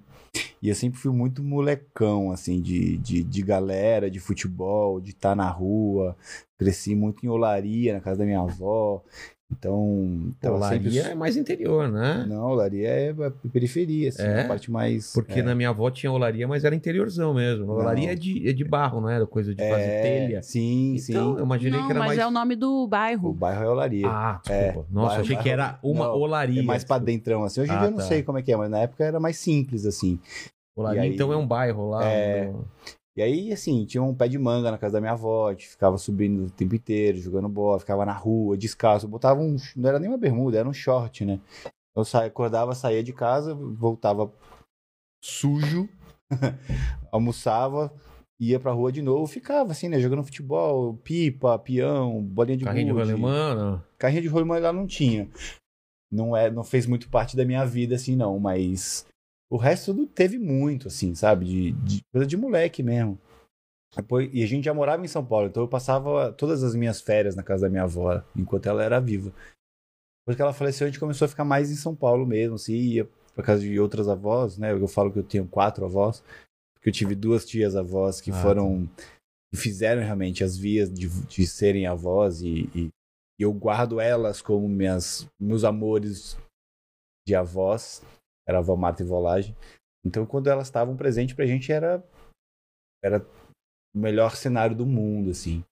E aí a gente foi crescendo mais aqui em São Paulo, e aí sim, mais futebol, aí prédio, né? Então os moleques do prédio descia pra jogar bola, e aí ia se descobrindo mesmo com, com as menininhas, com. Enfim, coisas de, de moleque mesmo.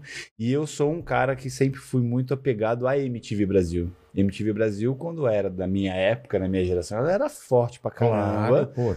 É Teve o Thunderbird aqui. Pois eu é, eu vi. Ideia, troquei ideia com ele, cara. Todo Maravilhoso. mundo queria estar naquele negócio. Porra, era o sonho era do moleque, das É. meninas, era ser DJ, cara. Total, total. E Porque assim, hoje é cara, youtuber, talvez, né? Naquela época era É. Não, era mais do que youtuber, né? Porque youtuber qualquer um, na teoria, pode ser. Sim. VJ, você tinha que Sim, passar uma... Tinha uns testes, É. né? Tinha um- E assim, os primeiros, né? Que era o Thunder, o Gastão. É, Enfim, essa galera toda do começo mesmo da MTV. Eu não sei como é que foi, se eles fizeram um teste. Eu não sei qual é que é, foi a o Thunder onda contou dele. aqui, ele falou que não fez. Os caras queriam ele pra dar Chamou, mas é o Thunder é, um, é, um, é um. Era uma figura. É um ícone, É. né? Assim, É um, sei lá, é uma entidade. É uma Total, coisa muito né? louca que, vale muito na MTV. Ele, né? é, ele é. Ele o Edgar, cara, né? É. Assim, o Gastão, aquela galera que tinha lá. Eu não sei qual é que foi a onda, mas pra ele, mim, era muito forte. Casé, aquela galera ali forte na MTV. E muito mais do que eles, era realmente os músicos, né? As bandas. Então, eu fui me descobrindo no rock and roll, fui me descobrindo a gostar de música, fui tendo aptidão e vontade de, de tocar instrumentos. Naquela, naquela geração MTV, mas no começo mesmo, que a gente gravava no videocassete os clipes pra poder ficar assistindo depois quando queria. É, e os clipes não eram clipes que a galera fritava o cabeção e tinha diretores, fotografia, não, era tinha às vezes um pedaço do show, É. única e exclusivamente. Então a gente pegava, e aí assim, o do caralho era ficar vendo os caras tocar, como que eles tocavam, como mexia, como fazia, e aquilo realmente foi me envolvendo de uma forma que eu comecei a querer tocar. E aí quando eu tinha uns 12 anos eu comecei a, a montar uma bateria na cama com almofadas e revistas e tudo mais e comprei um par de baqueta que meu pai ficou puto da vida comigo e falou assim: "Você vai comprar um carro sem ter garagem?" Eu falei, ah, mas eu tô montando a minha garagem, né? E ficava ali, botava um fonezinho assim, via como é que eles tocavam, comecei a distinguir cada som, cada parte da, da bateria, de tambor, de prato, de não sei o que, não sei o que lá, e ficava viajando, achando que eu tava tocando e fazendo igual Até um dia que meu pai me deu uma bateria de verdade. Ainda bem que você não queria ser coveiro, né, cara? me trazer um defunto. É, vou treinar aqui com esse. e eu vivia na Teodoro Sampaio, que na época a ligado, Teodoro era que- fortíssima É. com as lojas de música, né, cara? Ainda é, ainda é. Ainda tem umas lojas, mas antigamente tinha gangue, tinha Ah, assim, era você muito entrava mais. lá e aí você ficava, você podia tocar, te- e virava realmente que todos os lojistas era quase família, assim, né? Todo mundo muito parceiro. Hoje em dia, eu sinceramente não sei co- como que tá, mas tem bastante loja, mas acho que não tá mais tão agregado como era antigamente, assim. Era muito difícil conseguir um instrumento. Falando de 1990 e pouquinho, assim. E aí, quando eu ganhei minha primeira bateria, a primeira vez que eu sentei de verdade numa bateria pra tocar, eu já sabia tocar. Sério? Eu só sentei de... e pum, toquei na, na revista e no- nas coisas. E aí foi muito louco. Aí meu pai falou assim: ah, então vai estudar. Agora você já tem tudo, você já sabe, mas aprimora, né? E aí eu fui tocar com o Duda Neves. Fui fazer lá, eu estudei com o Duda Neves anos, tive várias bandas, toquei na noite desde os meus 15 anos de idade. No cenário, qualquer cenário do punk, underground, enfim. Fui tocando, fui tocando, fui tocando, e algumas bandas foram realmente ganhando um pouco mais de destaque. E as bandas daquele cenário mais do hardcore, era a galera que queria tocar no hangar 110, e aí, tipo, até quem tava subindo junto com a galera era Dead Fish, era CPM, era a gente, Oh. meu, era Presto, era uma galera, tipo, o Ratos de Porão já era, né, o João Gordo sempre foi, mas o Ratos já era grande pra caramba. E aí, quando a gente tava chegando nesse lugar mesmo, assim, que as coisas poderiam abrir, eu acho que o CPM já tava na frente abrindo realmente a porteira do lado mais comercial, que a gente falava na época, e isso era muito legal pra gente, a gente na nossa banda ali, a gente queria ir pra esse caminho também. Aí a galera, você sabe que na noite, na música, tinha muito, a gente era muito jovem, era tipo 16 anos. Então, assim, a galera começou a entrar numa onda muito errada que nunca pertenceu a mim. Eu sempre fui muito garoto açaí, geração açaí e, e esporte, tá ligado? Então, assim, não condizia muito comigo, aí deu, deu ruim, saímos fora. E continuei com, com música e tudo mais, mas aí entrei na minha facul. Entrei na facul pra fazer publicidade e propaganda. Quando eu entrei na facul, eu conheci um cara que era do grupo que chamava Moleque Travesso. Pô, Que tava comigo na facul, Fabinho. E ele tinha acabado. O Moleque Travesso tinha acabado de terminar também. Tipo, eles se dividiram. Continuou o Moleque Travesso de um lado e virou os Travessos do outro. O Moleque Travesso não vingou. E os Travessos bombaram, tá aí. Até o Rodriguinho, até nosso amigo. É, E aí, nessa onda que ele falou assim, mano, a única coisa que realmente me, me curou dessa ressaca da, da música foi o teatro. E eu já tinha feito teatro na escola. E falei, pô, quer saber? Vou entrar nessa onda também. Vou, vou, vou estudar teatro. E aí comecei a estudar teatro, cara. Me formei em publicidade. No dia que eu apresentei a. a- a- a- como é que fala? A- a- Monografia? o TCC, TCC. É, eu fiz sobre um carro na época, e aí tava a agência que cuidava do carro, o, o cara Big Fuck lá da marca do carro, e uma mulher de uma outra agência que era das mais conceituadas, e ela era uma diretora de criação. Aí quando a gente entregou, a gente nem foi tão foda assim na, na apresentação, né, na, na entrega, a nota não foi a mais alta que a gente podia ter, mas ela me chamou de canto e falou assim, ó, eu queria que você trabalhasse comigo. Eu falei assim, ó, desculpa, mas eu me coloquei que eu ia até aqui. Daqui pra cá eu vivo só de, de arte. Vou fazer, eu sou ator e vou viver de ator. E vou pro teatro e, e é isso. E ela falou assim, corajoso você. Pô, assim, total, pois cara. é, meu pai quase infartou. É, claro. Mas não dá Vai, pra conciliar. vagabundo, vai ser um vagabundo. Não, meu pai, não- meu pai sempre gostou do teatro, da Ah, música é? não tanto. Eles, Aí ele dele- preferia. o Você imagina a gente tocando num- numa rua que era Morato Coelho, na época, que era, tinha um dia que era do cenário do punk rock forte pra caramba, várias bandas, os moleques tudo na Seu rua. pai ia. Tiro- Meu pai ia no meio com minha mãe, de camisa bonitinha, eles iam, sentava numa mesinha assim, a galera se matando, soco, porrada, e eles ali assim, ó. Meus pais são muito foda, né? Eles são assim, eles Pô, vão que ser, legal. tipo, todas as peças, se possível, todos os dias que a gente faz a apresentação, eles vão também. São muito participativos, então eles gostavam realmente muito. Mas meu pai falou assim: caramba, concilia as duas coisas, não dá. Eu falei, não, já fiz o que eu tinha que fazer, agora eu vou pra arte. E no, na, na arte, eu, eu nunca quis ser dependente e único exclusivamente de um veículo. Eu queria poder produzir, eu queria poder fazer minhas coisas, eu queria poder contar a história que eu achasse interessante. Fazer os Mas Você já personagens. escrevia algumas coisas? ou Não, não escrevi ainda. Mas eu comecei a, a, a flertar com isso. Aí eu tive um episódio que eu perdi meu irmão, em 2008. Quando eu tava saindo da minha primeira novela, que eu fiz no SBT. com a Globo já entrando em contato comigo para poder ir para Globo, é, fazendo uma peça do Zé Wilker, fazer, que era um infantil, fazer um adulto também, e aí eu tive a perda do meu irmão, e aí eu abandonei tudo. E aí quando eu resolvi voltar a caminhar e tentar... Abandonar, tipo. Abandonei. É mesmo? Tudo. É, tipo, não, sei, não, não atendia telefone quando alguém ligava para trabalho. Caramba. É... Era, Fiquei- ligado, você era muito ligado. Não, ele é meu melhor amigo. A Hum. nossa diferença era dois anos, assim. E Tipo, tu ficou mais cuidando dos seus pais também. é, fiquei por eles, né? Eu até falo que a, a, a dificuldade do entendimento do luto, pra mim, é muito nisso, porque a partir do momento que, que chegou o luto, eu tive que cuidar dos meus pais, né? Porque a dor deles, é- é- eu acho, e tenho quase certeza que é infinitamente maior, porque é um, é um filho, né? É, Ele era meu da ordem irmão, ele era meu melhor coisas, amigo, é. é, então, assim.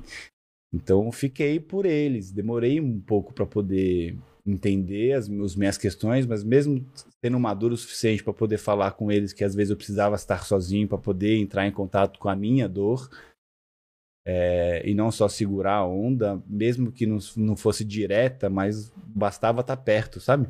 É. Para poder. Enfim, eram, eram quatro pilares. Quando um caiu, cara, se você conseguisse esticar a mão para segurar um pouquinho ali, aí alguém tem que fazer, e os Claro, outros não tinham claro, né? Então fiquei nessa e quando eu comecei realmente com amigos a, a quererem realmente que eu voltasse a trabalhar e bora, que a vida continue e tudo mais, eu comecei, eu só topei quando eu comecei a achar um texto que fosse interessante e que a gente fizesse uma produção. E aí o Edgar Jordão, que é um amigo super querido, ele me apresentou um texto do Sérgio Roveri chamado O Encontro das Águas. E era um texto muito forte, muito é, forte, inclusive pra gente na nossa maturidade artística na época. Mas a gente topou e aí a gente começou a conversar com uma galera muito foda aqui de São Paulo, do meio artístico, né, de direção, com o Luiz Valcazaras, com o Fábio Manamatami para fazer cenário figurino. E a gente começou, eu comecei a entender que e sem dinheiro, né? e fazer teatro sem dinheiro, não tinha patrocínio. assim. eu, fui, eu fui com tesão, com a vontade de fazer, e eu comecei a entender que eu tinha condições de fazer aquilo, eu tinha o tino do- pro rolê. Fiz, claro que tomamos um preju, é, porque, enfim, você só aprende na prática, essas coisas você não aprende na escola de teatro, como é que administra uma peça, como é que você faz para negociar é. uma pauta, né? Enfim, É, sem patrocínio, Pagar então... mínimo de teatro e tudo mais. Cara, se você não Nossa. tem um patrocínio pra bancar, o mínimo tá Nossa, fudido, esquece, velho. E aí a Você gente já sai devendo, né? É. E assim, a galera gostava muito, o cenário sempre foi muito acolhedor pra gente. Todos os lugares que a gente foi, todos os grandes teatros que a gente foi com esse espetáculo, que era o primeiro nossa produção, assim, sempre foram muito acolhedores, sempre fizeram realmente de tudo pra que a gente pudesse ter conforto, pra gente não ficar desesperado. Mas assim, vida de produtor, a gente produz também. Assim, toca o terceiro sinal, a gente não consegue terminar de se arrumar porque a gente tá resolvendo coisas de, de- de produção mesmo. assim. Produção, Então né? você entra. De... Mas isso pra mim é muito legal, assim. Então, é, eu me descobri ali e aí, assim, em paralelo às outras produções que eu comecei a fazer, eu fui estudar empreendedorismo, fui estudar administração de empresas, fui estudar outras coisas que pudessem, junto com a publicidade e propaganda, me, esta- me deixar mais apto e capacitado para poder administrar a peça. E aí eu comecei a tomar menos tombo, comecei a ter menos prejuízo, comecei a empatar um pouco mais as contas. Mas eu sempre tive uma inquietude artística muito grande, assim. E eu nunca fiquei muito tranquilo em simplesmente ser um ator ou simplesmente ser um produtor. Eu queria saber fazer a luz, eu queria saber fazer o som. Eu queria saber escrever, eu queria saber, enfim, dirigir. Eu queria saber tudo. E aí eu comecei a escrever. Um dia que eu tava em casa, assistindo o Canal Brasil, de madruga, começou a passar uma série de, de curtas-metragens e uns puta curta ruim, na minha ótica da Sei, época. Tô ligado, cara. Tô ligado. Daquelas coisas sem Tá pé nem muito ruim, cabeça. E eu falei, cara, como é que um negócio desse tá passando na televisão, É. velho? Mas Se um cara fez um negócio ruim e tá lá, eu também sei O cara fazer. punhetando, pega uma É. cena e fica nela mó tempo, não tem. Eu falei, mano, eu sei fazer coisa ruim, também quero passar na TV. Aí eu saí, juro por Deus, era tipo, a TV tava aqui, eu virei de costas e fui pro computador escrever uma história. E comecei a escrever uma história e engavetei a história e falei, beleza, tá aí. E aí, tipo, uns anos depois eu peguei essa história, fui numa produtora de um, de um conhecido pra, pra falar, ó, vamos fazer um curto e tal. Aí ele pegou o livro e falou assim, Bruninho, legal demais a história, mas não é um roteiro, a gente precisa de um roteiro pra cinema. Eu falei, tá, mas eu não sei. Ele falou, então, o cara tem que fazer. Não- Era uma, era uma historinha, começo, meio Era fim. uma redação, era uma história. tá. Uma dissertação, sei lá. Não tava na formatação de um. de um Aí eu fui roteiro. estudar roteiro para cinema. E aí estudei um ano e meio em cima do meu próprio roteiro. Trabalhei, fiz tipo, 18 tratamentos. Fui tratando, fui tratando, fui tratando, até falei assim, ó, agora tá pronto. E aí, quando tava pronto, a gente começou a pré-produção, produzimos. Aí fizemos. Eu escolhi, enfim, eu, eu quis participar de tudo. Então eu participei de sonorização, de tratamento de cor, da edição. Enfim, para mim foi uma grande faculdade, assim, em cima do, do meu filme. Escolhi o elenco, participei como ator. Quando a gente enlatou, eu falei assim: olha, agora vamos mandar para todos os festivais do mundo. Ele, ele, os festivais pe- pediam, não sei como é que é hoje, mas até 15 minutos. O nosso tinha 20 e pouco. E eu falei: não vou mexer, não quero editar o filme para poder caber nos festivais. Eu quero que os festivais aceitem ele do jeito que é. Se aceitou bem, se não aceitou, amém. Quem sabe um dia a gente vai para Cannes. E se for pra Cannes, lindo. Aí mandamos, assim, trocentos filmes pro mundo inteiro. E aí o primeiro que falou, vem pra cá, foi Cannes. É mesmo? É. Caramba. E aí a gente vai, eu falei, ah, cara, eu quero nem saber, bicho, eu vou pra Cannes. Mas não tava fora do padrão? Os 20 Não, ele passou ali, É? foi Ah, tranquilo, assim. Mas No entrou Short em média? Corner. Não entrou em média? Não, não entrou em febre. Tem- uma- um setor lá do, do, do Festival de Cannes que chama Short Film Corner, e os filmes ficam ali disponíveis para todo mundo poder Ah, assistir. tá. E todo mundo que tem acesso ao seu filme cai o banco de dados onde você fica sabendo quem foi, de qual país, e o cara tem a condição de te mandar um e-mail para falar o que, que ele achou ou não. Ah, Então, assim, foi uma experiência, cara. Pô, você tava lá em Cannes, eu, dois, sei lá, não tinha nem bigode, né? 2014. 2014, é, com uma porrada de cineasta do mundo inteiro. Eu, assim, cara, novo, meu primeiro texto, sabe? Minha primeira produção, meu primeiro tudo. Eu falei, cara, agora tanto faz que festival que for passar. Assim, eu já me realizei, não por completo, porque o meu sonho era realmente passar no Canal Brasil. E aí mandei pro Canal Brasil, quando o Canal Brasil começou a passar o filme, a galera fala, porra, que do caralho, puta filme foda. e aí os festivais no Brasil que a gente Ou foi, alguém, todo mundo... algum cara que nem você, puta, curta ruim. Cara, que ótimo, Já né, pensou? mano? Termina Porra. com um cara que nem ele fala, ah, eu Cara, eu se alguém assistiu o meu filme Catarse no Canal Brasil e falou que puta filme bosta e eu escrevi um filme, porra, me É, manda, cara. pô, porque eu manda, acho, pelo amor cara, fantástico, fantástico. E aí fui fazendo novela, voltei a fazer SBT. Mas, mas esse, esse curta tá, tá disponível no YouTube? Em algum lugar dá pra ver ou no não? YouTube eu acho que não. Eu nem Vimeo, sei onde que tá, mas no coisa? Vimeo tá. Eu tá no Catarse, Vimeo, no né? Vimeo. Catarse? Pô, Catarse, então. é. Então eu mando o link vejam pra aí. vocês, é. Manda o link e a gente coloca aqui na, Boa. na descrição. Catarse. É um puta filme legal pra caramba. A gente fala sobre violência doméstica, assim, a- abuso e, e como é que é a, a, a psique de uma criança que cresce Aí- dentro de um lar. E você escreveu, atuou E eu e atuei. dirigiu? E aí a gente fez a produção junto, né? Eu fiz a produção junto com a produtora lá. Ah, tá. Mas eu não, eu atuei e escrevi. Direção tinha o Vini Vasconcelos que dirigiu. É é um puta elenco legal pra caramba. E foi uma super experiência, assim, fantástica. Aí voltei a produzir teatro, voltei a fazer novela, e aí a gente se conheceu e a gente começou a produzir as nossas coisas também. A primeira produção não foi essa peça, então. Foi. Foi? A Foi. nossa primeira produção É. junto É. essa peça. Foi a peça. Eu vou arrumar. Arrumou?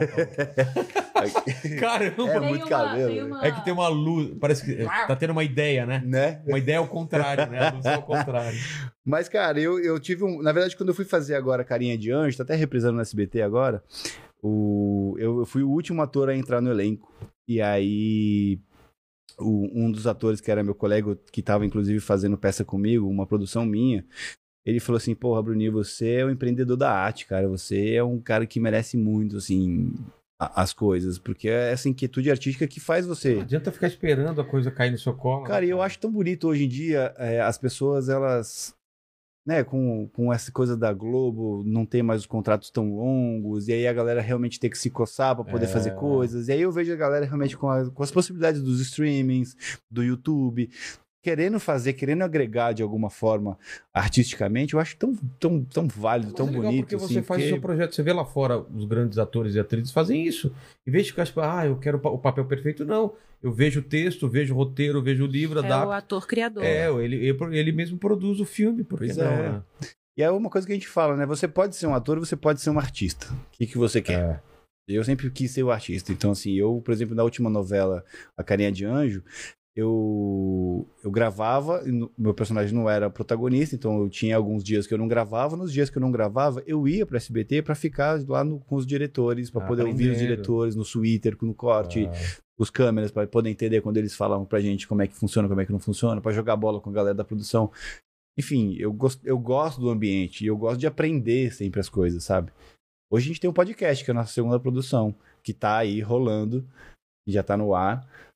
Mas a gente tem alguns projetos que estão em vias de coisas maiores, inclusive, mas a gente não para. A gente tem a nossa, a nossa empresa, que é a nossa produtora e nossa agência, onde cuidamos da carreira um do outro, fechamos os, os- os trabalhos, negociamos contratos, e a gente trabalha pra um caralho, bicho. A gente tava falando até isso hoje, né? Tinha que fazer mais série, né, cara, pra, pra, pra streaming, né? Eu acho que tem tão pouca série brasileira, coisa de qualidade. Eu acho que Tem tem, eu acho que tem bastante, mas eu acho que o cenário de hoje em dia Não, mas pensa, bastante, é, porque não tinha nada, mas é muito é, pouco, muito cara. pouco. Sim. Você vê a produção argentina Sim. de filme, por exemplo. Ah, mas É, a não, a Argentina gente foi um assiste, polo, né? a gente É. assiste séries do mundo todo. É. assim, a gente adora Isso ver que é séries que não sejam americanas, por exemplo, tava- que são a grande gente maioria, É, a né? gente tava conversando aqui com dois roteiristas, o, o, o Dracon e a mulher dele, que estão lá nos Estados Unidos, fizeram Cidade Invisível, uma pancada de série, né? E tem outros que estão vendidos.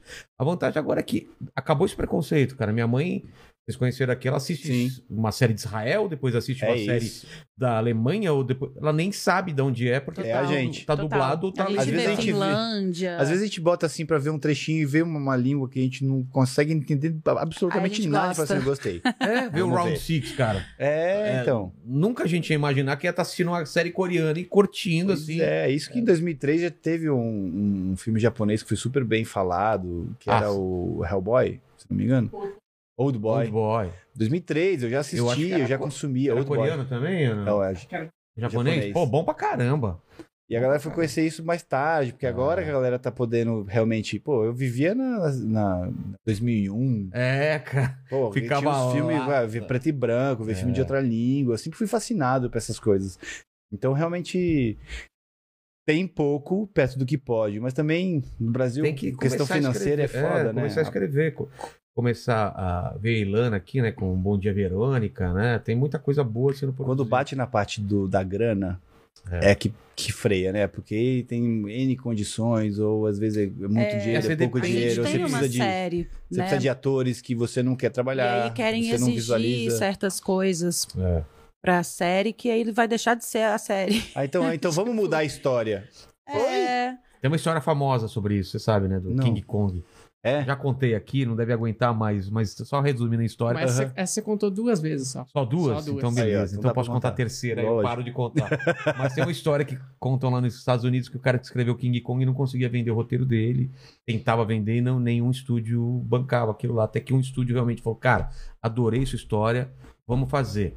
Beleza? Vamos fazer. A gente só quer uma mudança só. Tira o macaco. Mentira. É tipo isso. É tipo isso. Você comprar o King Kong pra Cara, pedir pra tirar o macaco é de você tirar Não o faz essencial. sentido né? nenhum. Mas é o que você cara. escuta às vezes proposta, né? Cara, adorei seu projeto, mas. É, aí- mas é tipo e aí, isso. em contraponto, você tem o Stallone, né? É o que- Rock, que ninguém que ele- queria também. Falou, cara, eu vou Não, fazer de E qualquer aí, jeito. quando, quando quiseram, falou: a gente quer, mas você não vai ser o protagonista. Pois é. Então, eu não quero. fuder, né? Cara, não, e outra, não dá pra você pensar no Rock É. com qualquer outro ator, É. velho. É impossível, velho. É Eu ia incrível. falar, cara. desculpa, te cortei. Não, que é, é como se fosse a proposta da nossa peça, é um casal de viúvos, né? Ele perdeu a mulher dele, ela perdeu o marido dela, e eles estão tentando sair do luto pra começar uma vida de novo. Caramba. E aí então se conhecem no aplicativo. É, aí vem a contraproposta falando, tá beleza, a história é ótima, só não quero que sejam viúvos, porque acho muito down. Muito pesado.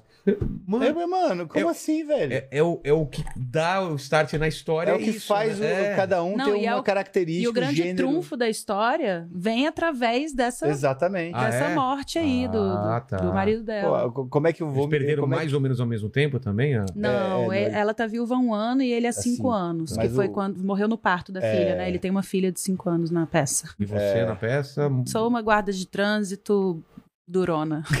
Mas aí, depois da morte do marido dela, ela ficou mais dura e ele Entendi. ficou mais infantilizado por cuidar sempre de uma criança. Então, a característica dos personagens se forma através do acidente, Claro. né? Do, do É, óbito. é, e aí é. você tira o óbito e É. você fala, uai, É. pra onde que a gente vai?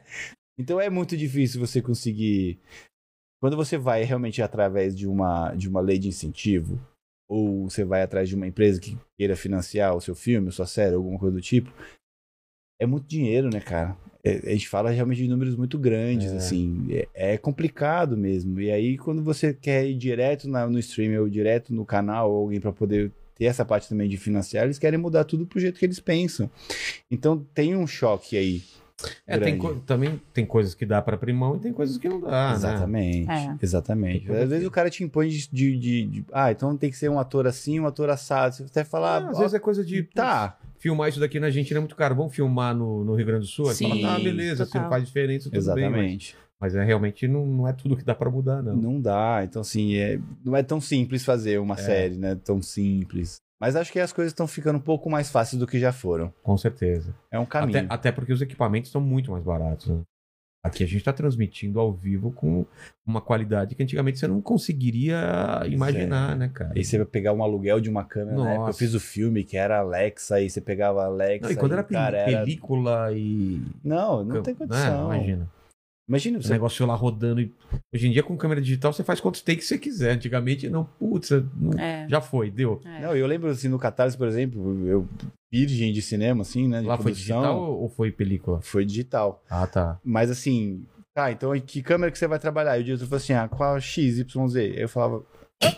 Aí, foi- aí o outro falou assim, então, mas peraí, mas aí a diária custa 6 mil reais, porque, e aí tem que vir com o cara Com que opera, lente. que é mais 4 mil reais, além de não sei o que lá por dia. Eu falava, nossa, É, cara. foi o meu orçamento inteiro em três dias de câmera só. Então é, hoje em dia é mais fácil, hoje em dia as câmeras estão mais mais ma- ma- evoluíram bastante, né, Total, cara? Acho que total. tem, tem essa parte também que facilita, mas é Tô É procurando o seu filme aqui, ó, pra passar. Eu vou achar. Ah, é. Eu Mandíbula, o que, que o pessoal tá falando no chat aí? Tem alguma pergunta? Cara, tem algumas perguntas aqui. É, E me manda também no meu Asus aqui também, tá? pode deixar. É, falaram de uma história aqui que. Ele rindo já, ó. É, é que, é que eu rio, porque eu, eu pesquisei pra ver se era verdade. Ah, tá. E- É porque às vezes os caras Ah, mandam umas coisas assim que não tem vem. nada a ver. É, não, não, essa aqui não é, não é nada demais. Mas que tava rolando uma fake news da Priscila, que ela tava com uma doença muito grave. Sim. Ah, é? E daí eu, perguntaram como é que chegou isso pra você e da onde surgiu essa história? Então, recente. chegou que- é, que começou, isso começou a ficar. Todos esses Instagrams de fofoca que tem Sei. começaram a publicar a mesma coisa. E aí as pessoas começaram a me mandar por mensagem, por DM, né, no próprio Instagram, assim. Eu comecei a denunciar as páginas pra ver se parava, porque era uma repetição, assim. Uma fazia igual, mas era igual a outra, assim. E usavam foto de um filme. Isso tem o quê? Um ano?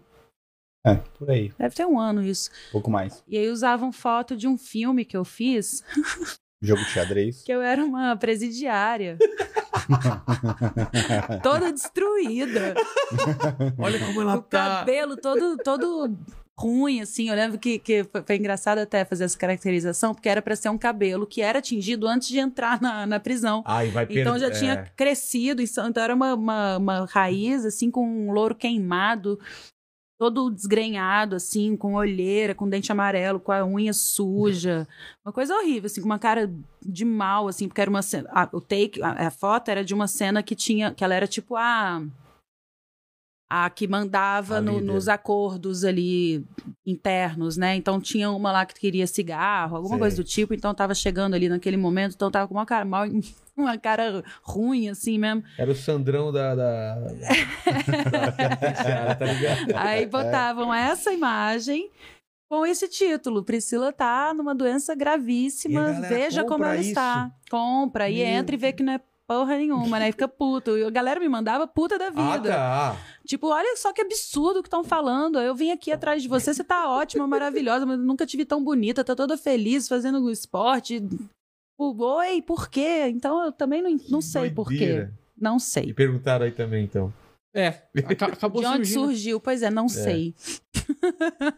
Alguém fez alguma pegadinha e ficou, né? Bom, pode É que ser. nem- é Tem tipo aquelas, terra- né, que alguém, não sei quem morreu.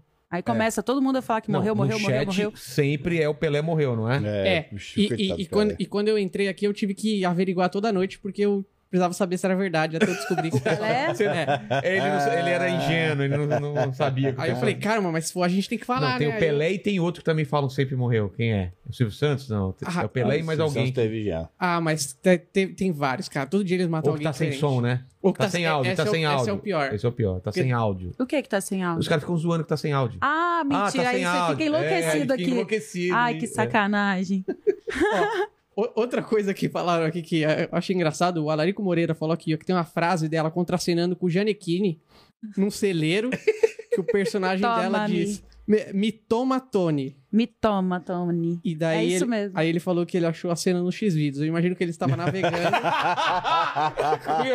Me toma, Tony. Que Toma, gênio, Tony, é. velho. Que gênio. Eu achei que fosse toma-me, Tony, mas eu acho que é me toma, Tony mesmo, porque a gente, tenta, a gente tinha que abrasileirar um pouco as, Ah, tá. as, as palavras, mas era Que isso, era a primeira noite deles.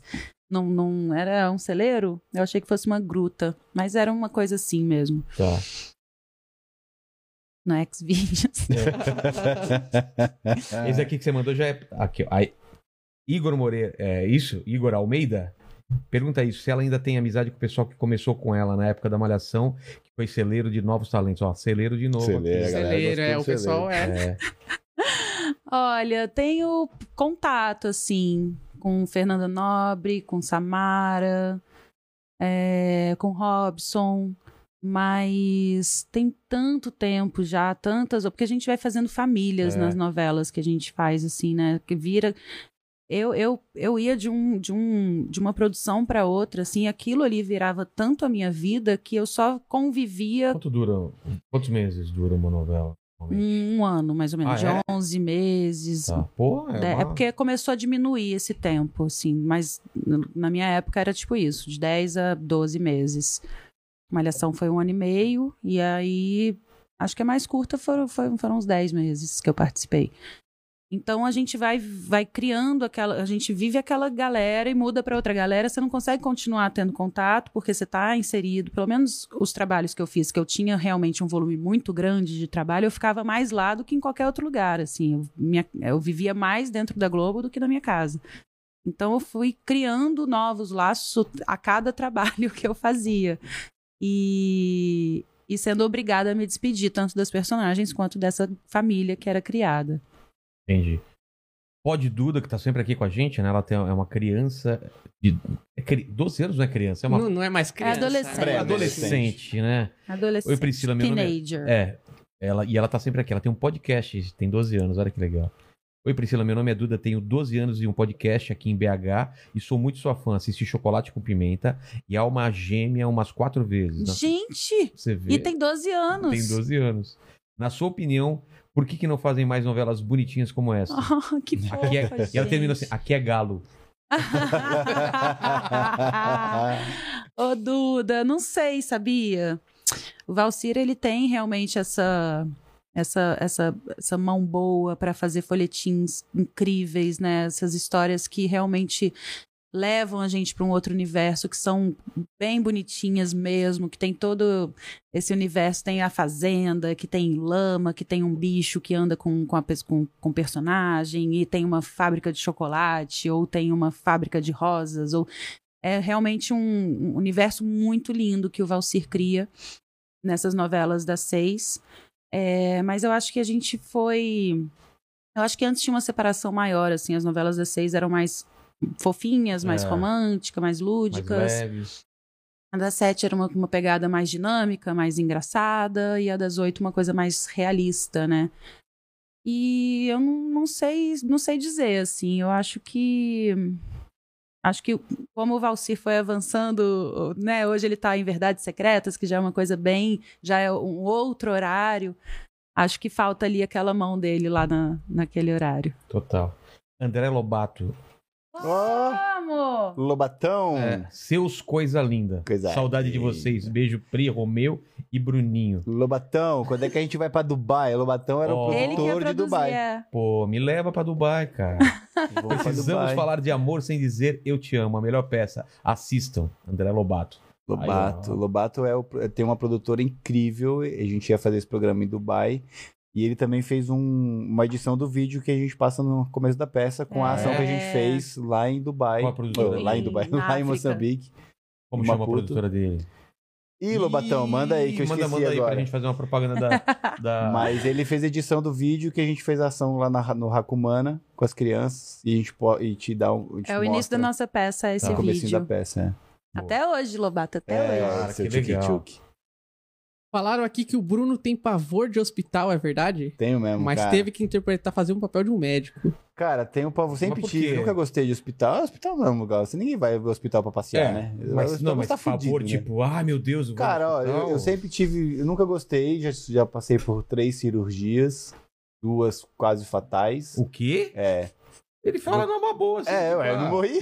Ah, mas Tem que meu, ser numa do, boa, do quê, cara? Eu tive uma apendicite supurada quando eu devia ter uns 9 anos, mais ou menos, e ninguém sabia o que que era, e aí resolveram abrir pra saber o que que era, e ela tava supurada já faz muito, fazia muito tempo, falou, cara, mais um pouquinho, você tinha infecção generalizada e era óbvio. Nossa senhora. Então abriram na sorte. E a gente tem uma condição financeira tão boa na época ainda e tal, então fui num hospital mais simples, né? Não era popular, mas era mais simples, então assim, tivemos sorte. Alguns anos depois eu tive um bagulho chamado Pissowit, que alguém pode definir aí melhor o que que é, mas é tipo um abscesso que deu. Nossa, cara, eu pensei uma piada muito ruim. Manda. Pensa. Fala o nome da, do- da doença. Pissowit. Pissowitch. Doença do Didi do Trapalhões. Nossa, que péssimo. Apesite. Pode que... é Nossa, quem entrega na desculpa, cidade, desculpa, né? gente. Desculpa, desculpa. é tipo Nunca- um abscesso, cara, que É. deu do lado do meu rim, assim. Eu que fiquei com um pouco mais de 4 centímetros de diferença de um lado pro outro. Caramba. E aí ninguém sabe o porquê, pode ser por causa de uma pancada, por exemplo. E aí tava ali, assim, acumuladinho, bonitinho, mais de um litro, assim. E aí, Nossa Senhora. isso doía. Cara, não doía, mas eu tinha febre, tinha Ah, um tá. pouco de ânsia de vômito e tal. E assim, se ele crescesse um pouquinho mais, ele espalhava pelo corpo e também levava a óbito. Caramba, Então passei por isso. E aí, assim, já tive algumas outras Você experiências tá ligado família você com tá, hospital. você tá de, de, de sorte aqui, Eu tô cara. fazendo hora extra. É, Não. Não, mas é legal isso, cara. Você ter Superação. essa- esse lance de você ter superado essas paradas. E muito legal. E aí, assim, lógico, depois meu irmão, enfim, faleceu, né? A gente passou 15 dias no hospital. Então, assim, eu nunca tenho, nunca tive uma relação muito boa. Entendi e quando me agora. chamaram pra fazer o, um médico na novela, no Carinha de Anjo, eu falei, ah, beleza, justo, né? Vamos aí. E aí fui fazer primeiros aí, socorros, fui pro Desmaiava hospital, em toda a cena que tinha sangue falso. Cara, mas até então, cara, eu ia cuidar das crianças no orfanato, Sim. eu ia fazer um rolezinho ali, um rolezinho lá, tinha clínica. E aí montaram o hospital, cara. E quando eu cheguei no hospital, minhas pernas tremiam. Porque eu, é, eu lembro de várias coisas. Aí você imagina aquelas coisas de Nossa. correria, e a criança passa mal, entra no hospital, vai na maca, vai não sei o que lá, meio, meio... E o cheiro, tem um hospital, E- tem um ah, cheiro, né, ah, cara? Tem é. uma coisa que é. E eu sempre tive noia de... Noia não, eu sempre tive uma mania de álcool em gel.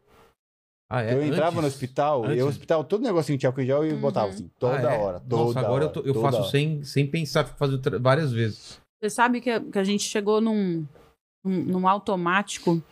Esses dias deram a mão assim pra gente, né? Opa, não sei o que, prazer. Mano, parece que você fica com a É. mão assim, ó. Não, a gente tava sentado pra comer. Me dá, me dá, me dá álcool, Então, assim, me você dá já álcool. se higienizou, É. sentou pra comer, tirou a máscara. A pessoa vai assim, e aí, tudo bem? Aí você, em outra cidade, né, artista, e se qualquer atitude que você faz, a galera começa a repercutir como você sendo escroto, Não, eu ruim. fiquei, e, parecia aquele... e aí a gente aperta, oi, tudo bem, mas aí você volta assim, cadê o álcool? Cadê o É. álcool? Cadê- Você fica meio... Você fica com a mão meio aqui, assim. você Sabe, não Total. tem um personagem do Snoopy, acho que é Lino? Não, o Lino é o que, tá- é, o- é o que o carrega...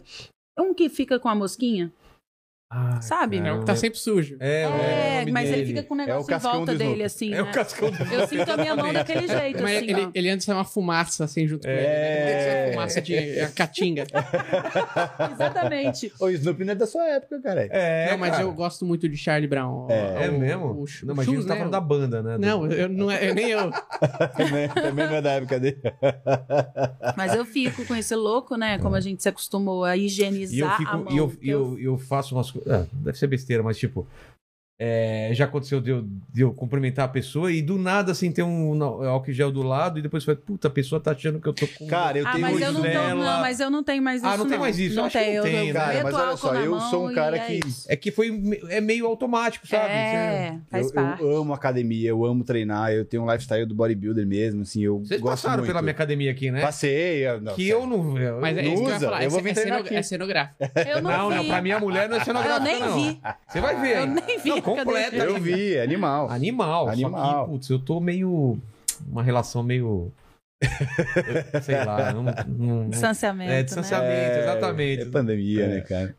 Mas eu, eu gosto muito. E aí, às vezes você tá ali, você vai usar um aparelho, a pessoa tá, acabou de sair, ela Fica tá desmontando. é. E você já tá passando ali, ó. Eu já tô Isso passando o álcool e o paninho. aquela marquinha da bunda da pessoa lá. fala, A pessoa nem saiu do aparelho, você já tá tch, tch, tch, tch, limpando. E fala, às vezes eu fico assim, às vezes eu espero a E- pessoa e o sair. pior é que na Ela ir academia- lá pra longe pra começar a limpar pra não se sentir mal. Claro. Na academia, isso também, antes da pandemia, já era pra acontecer, né? Já é. Já, Já sempre claro. ficou aquele, né, aquele O paninho suor ali. da galera, né? É. Total, né? Total. Mas eu falei isso esses dias com alguém na academia, assim, um professor falou assim, cara, eu esperei a pessoa sair e ir até o outro lado pra eu poder limpar, pra ela não achar que eu tô achando Não, que ela... mas faz parte. Ah, mas eu, eu- gente, me dá uma é- sensação esquisita. Não, não precisa. Fala, o, o- você que Ah, é eu o mandíbula, você que é um cara de academia que dá pra Eu ver. sou- não, não parece, mas eu sou. É, É, o discípulo do Júlio Balestrin. é que pior que veio um pessoal aqui, veio o Cariani, veio o Muzi, e eu sempre prometo que minha vida vai mudar, não é, mandíbula? É, isso é. Alimentação e tal. e Eu gente- sou assim. O Cariano é meu amigo há mais de 10 anos. Então, cara, ele veio aqui, é, a gente é patrocinado pelo iFood, então no dia dele foi uma comida super. É, Foi, o que que a gente pediu? Era. aquele... salada e Não, salmão, tilápia aquele, aquele salmão. é, grelhado. Não é aquele que é. Isso foi no Muse. O, foi quando o Muse veio. Ah, né? foi no Muzi, né? Mas o do, o do Cariani deve ter sido uma salada o também. do Cariani foi uma comida japonesa. Eu lembro, acho é que era. verdade, é verdade, é verdade. E aí eu falo, não, cara, eu falei pra ele, ele foi embora aqui, eu falei, a partir de hoje a gente vai só pedir comida. Fit. Aí vem o próximo cara, o que, que você quer? Que é o convidado que manda. Pizza. Pizza. É, eu poderia não? pedir uma, uma coisa e ele outra, mas Eu tô assim, nessa eu sou muito toda noite. É por isso que eu falo que eu tenho um mesmo. lifestyle, porque aí eu como a pizza, eu como tudo, mas eu vou, treino, gosto, entendo. Eu descobri tal, que eu tenho um abdômen negativo. Ele se nega a diminuir, cara. mas Você tem um gomo. É. Meu abdômen tem um gomo. Ah, é um ele one pack. negativo, ele é totalmente pack. negativo. Não, não vou O diminuir. Cariani vem com six pack, o, o, o Muzi vem com six pack, eu venho com um pack só. Pack- Os caras têm 12 pack. É, 22 tem pack, todos, os cara. é- Eu fico pensando como é que o Muzi sentou nessa cadeira assim. né? Cara, É não, ele demais, ocupava né? aqui, né? Não, e- ele nem. Eu acho que o mais impressionante é que o irmão dele estava aqui na época, traba- trabalhava com a gente. O irmão dele, sem brincadeira. O- o- esse dedo é o braço de- do. Não é, do seu ele irmão? é bem magrinho. Quem foi que veio aqui e colocou o braço um do lado do outro? O Minotauro. O Minotauro, É velho. mesmo. Cara, foi uma Não. coisa tão engraçada. O. O braço do Minotauro e o braço do irmão dele, que era uma. Era um cano. Era um cano de PVC, né? Tigre. O Minotauro gravou um stories levantando ele pelo pescoço. Ele pegava aqui, ó. Tigre. Genial, genial, genial, genial. A gente teve um, um bodybuilder também que foi no nosso programa, no nosso podcast, o Ezequiel. E aí o A gente menino que Na, trabalha com a na gente câmera também. fica maior ainda, não fica? Fica. O menino que trabalha com a gente lá também é magrinho, assim, a gente fez, cada um com um bíceps. Beijo, assim. Rafa. É, cara. Eu acho que pra, pra trabalhar lá tem que ser um cara magro. Imagina um cara do tamanho do Cariani não ia conseguir apertar as teclas, né? É verdade. Às vezes tem que levantar pra correr, arrumar um negócio. É, não outro, esquece. Fica perdido. o cara é. ia derrubar tudo no cenário, né? que mais aí, mandíbula? Ó, tem, tem muita gente pedindo pra Priscila falar sobre. Acho que onde ela vai perguntam isso, qualquer programa, que é sobre o período de depressão. Como isso afetou a sua carreira e, e como foi superar e voltar para voltar a atuar depois disso. Que época que foi? Nessa sua linha temporal Quando que eu você falou do... fui diagnosticada foi em 2008. O Lobato mandou o nome da Mandou, é já a passei, passei Ah, pro é. mandíbula. LBBR. É LBBR e o site é www.lbbr.co. É isso aí. O que, que foi Lobato. isso? Então, eu não lembro. Eu, eu tinha 28 anos, eu acho. Eu acho que foi 2008. Não, mas eu não teria 28. Eu não sei. Você tinha acabado de fazer o quê, assim? Eu tinha. Peraí, que eu não lembro. É... é, Eu, eu tava fazendo. Foi, foi 2008, foi final de 2008, que eu- foi a primeira peça de teatro que eu fiz. Foi depois de Sete Pecados. Tinha feito novela Sete Pecados, encerrado a novela e comecei a fazer essa peça. Fiz por uns três meses e já estava bem. Na verdade, eu saí dessa novela já bem esquisita, assim. Esquisita de cansado e de. De o cansaço ele estava se acumulando Sei. já há muito tempo, porque eu vivia muito mais, como eu disse, né, nas novelas, dentro do estúdio do que na minha vida. Como que é? Antes de você falar sobre isso, como que é? Deve ser punk uma novela. Tipo, você fica disponível semana inteira, o dia inteiro, é assim? É assim, você entra de Caramba. dia no estúdio e perde a noção da hora, porque você, você não vê o dia passar, que você tá lá dentro, né? Tipo aqui, Caramba. assim, num, Sei, sei. né, fechado.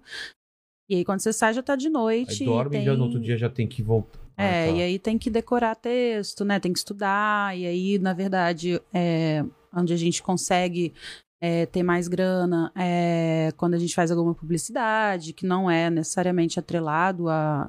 Tipo, não é uma obrigação, né? Você não vai fazer mais.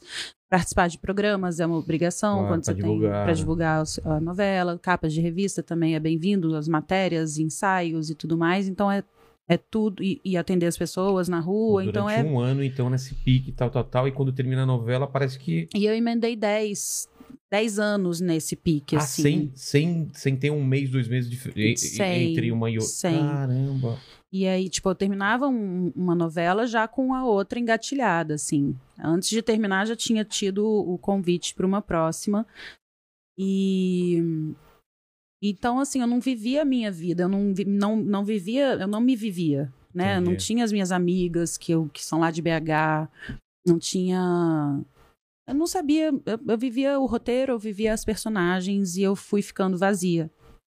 Então, quando eu terminei Sete Pecados, que foi uma personagem que eu, e eu também tinha é, um, um erro, assim, meu, de me envolver com a personagem que eu estava fazendo. Então, a Beatriz, ela era. A, a sinopse era a seguinte: Beatriz era uma mulher que tinha todos os pecados. E conhecia Dante, que era um cara que não tinha nenhum pecado. E aí eles se conheciam, ele era casado, tinha família, eles, ela era dona de uma boate, eles iam ele ia fazendo com que ela, através do amor, fosse deixando de pecar e ela ia levando ele para alguns pecados. Ia rolar uma gangorra.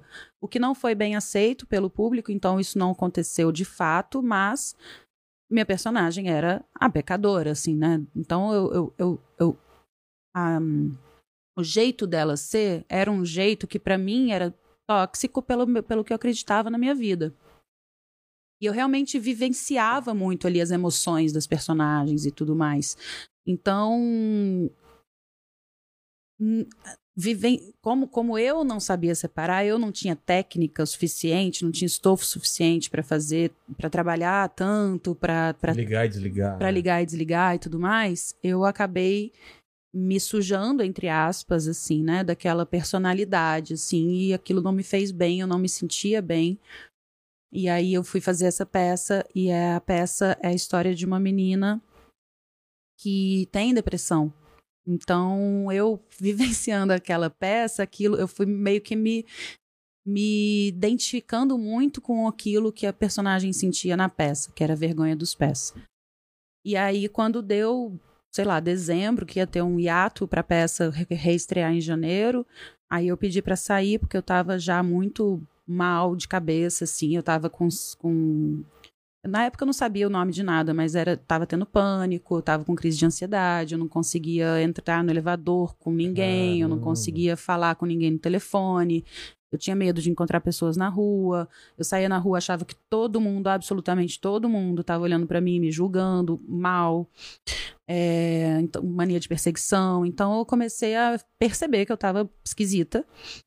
E aí eu queria, eu tinha uma passagem é, de uma festa que eu tinha sido convidada enquanto eu ainda estava na novela, com a novela, que seria em Paris, e eu não pude ir por causa de gravação. Então eu fiquei com aquela passagem.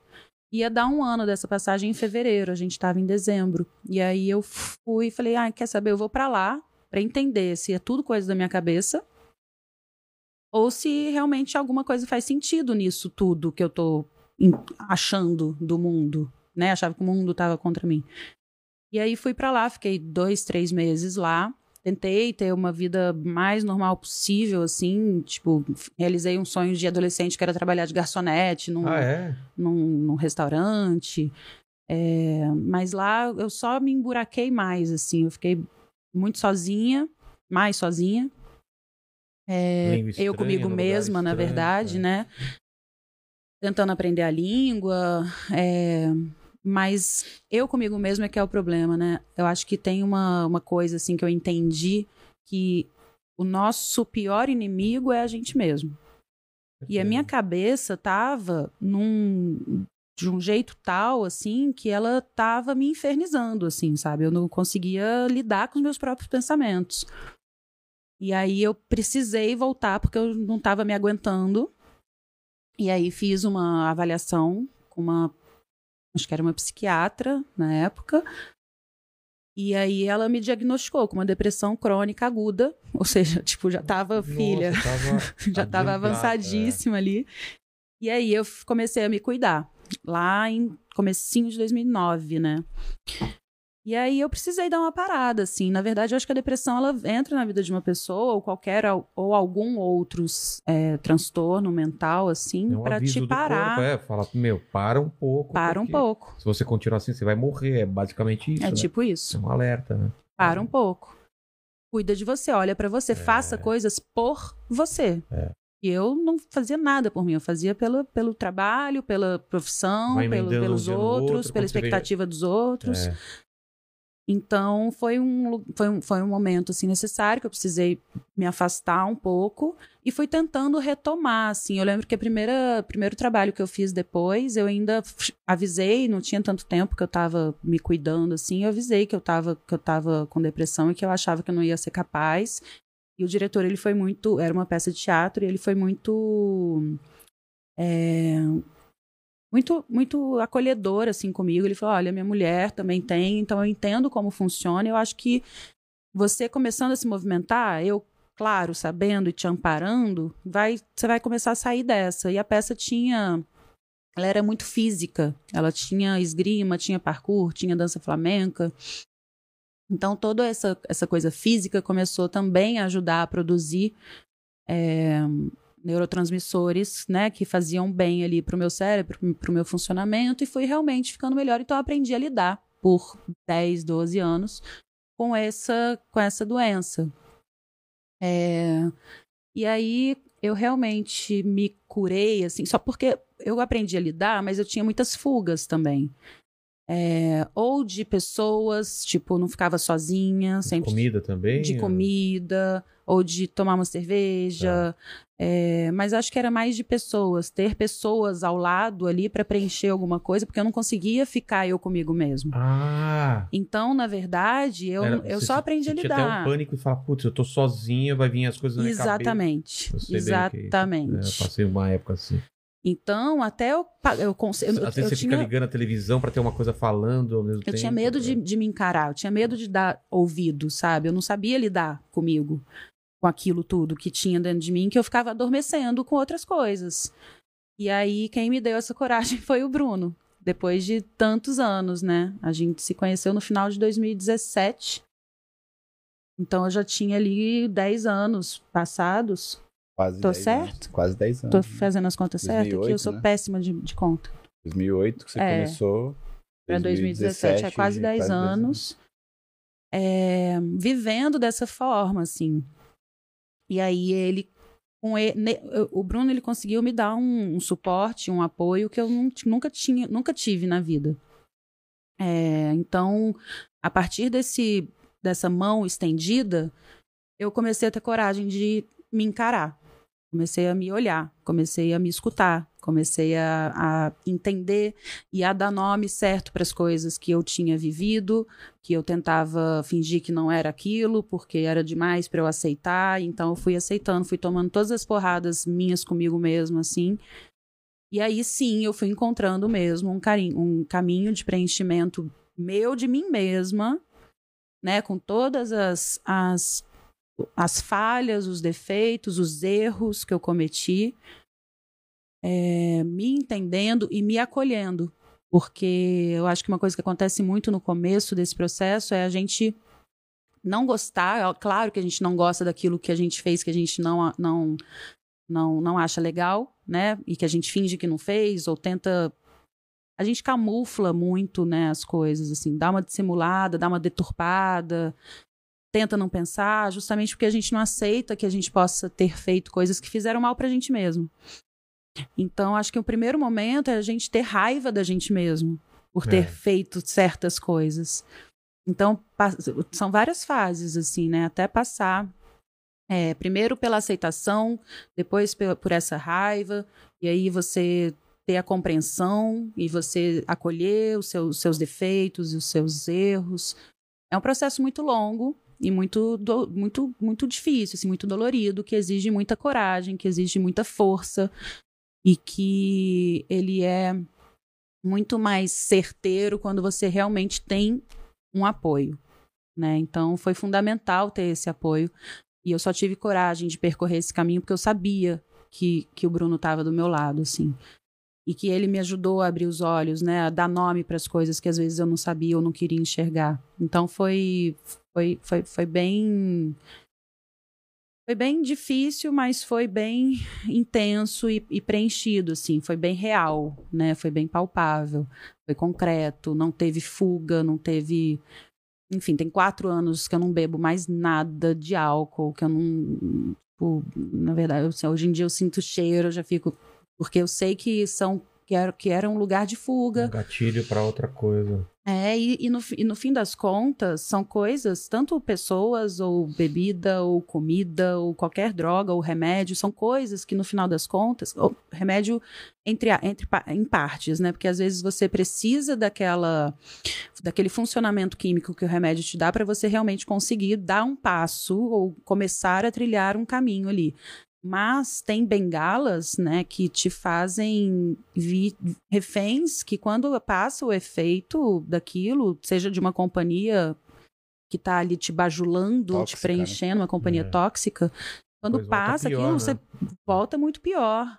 Então, E, e em relação à companhia, quando você de repente começa a entender, começa a atravessar, o, o- chegar, né, buscando uma cura e começa a entender que aquelas pessoas todas estavam ali só pra te usar de certa forma, a tendência é você cair de novo, né? É claro. Porque você achou que aquelas pessoas estavam por você, mas não estavam por você. Elas estavam querendo usar o que, os benefícios que você poderia trazer para eles. Fala, Nossa, avaliei de novo errado. Sejam pessoas. quais forem os benefícios, seja entrar numa festa, seja beber uma, uma cerveja, seja usufruir uma piscina, É, até e, e seja qualquer um, uma pessoa que edita sua amiga até um parente, entendeu? Então é, é, é muito E complicado. quando você mesmo. começa a colocar os seus limites, né, e a dizer não, porque você não pode.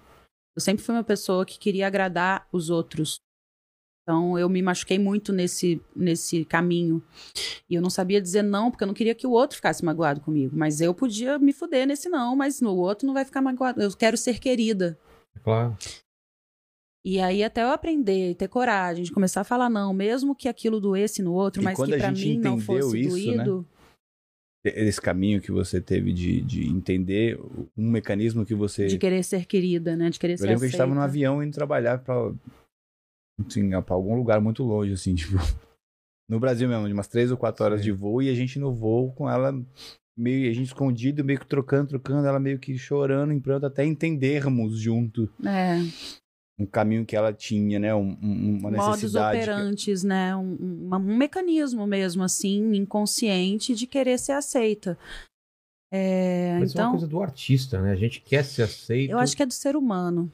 É eu acho que As a- redes sociais estão provando Na isso, é formação verdade, do é. ego, É. né? Quando a gente é criança ainda e que tem tá rolando ali a formação do nosso ego, a é gente aceitação fica dos pais, muito dos- nesse lugar. Dos amigos, é verdade, é verdade. E a rede social, como você tava É. falando, hoje é. É você só- fica desesperado pra saber quantos likes você teve, É. quantos números de seguidores você tem, independente do que seja. né? É que a gente depende do público, né? Como artista, então pra gente o peso é muito maior. Fala, É. pô, eu tô perdendo a conexão público, não tô perdendo, como que eu faço e tal. É complicado. Então, e aí quando você começa a dizer não, as pessoas começam a sumir, né? Total. Começa a não, tipo, o seu limite não É. serve pra mim. Então, tchau. Fica.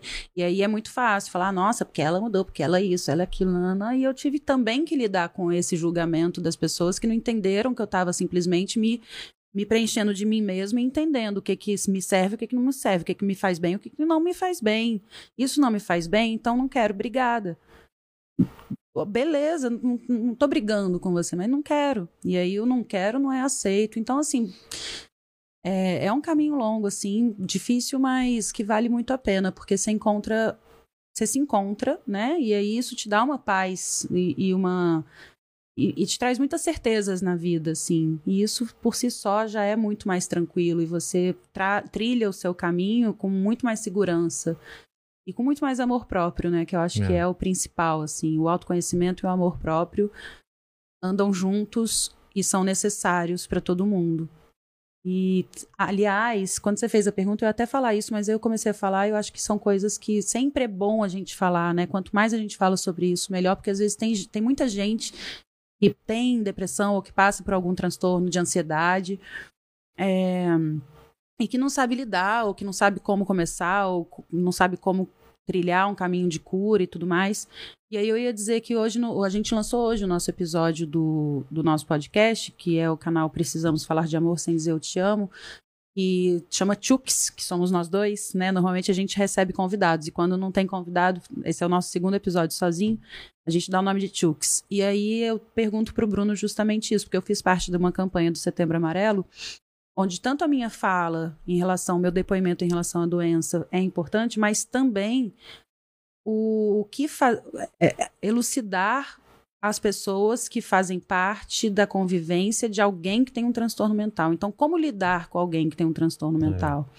Né? Então, nesse, eu fiz essa pergunta para o Bruno, então a gente fala abertamente lá sobre algumas crises que eu tive, né? E como a gente lido- li- lidou, lidou, Lidou. lidou com elas, não, como, como nós lidamos com elas.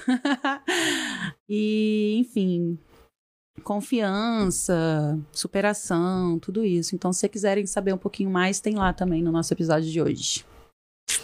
Só outra coisa que o pessoal perguntou aqui é que no seu tratamento foi tanto com é, medicação, mas também exercício físico, alimentação. O que, que você acha que foi? A- no, a prim- no primeiro momento teve que entrar a medicação, porque era uma depressão química, é, tinha zero de produção coisa. de serotonina. Ah, é? É.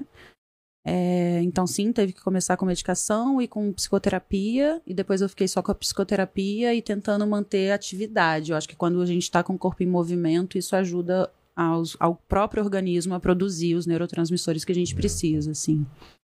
É um ciclo, né? Tanto negativo quanto positivo. Você mantém seu corpo em movimento, você vai se mantendo saudável.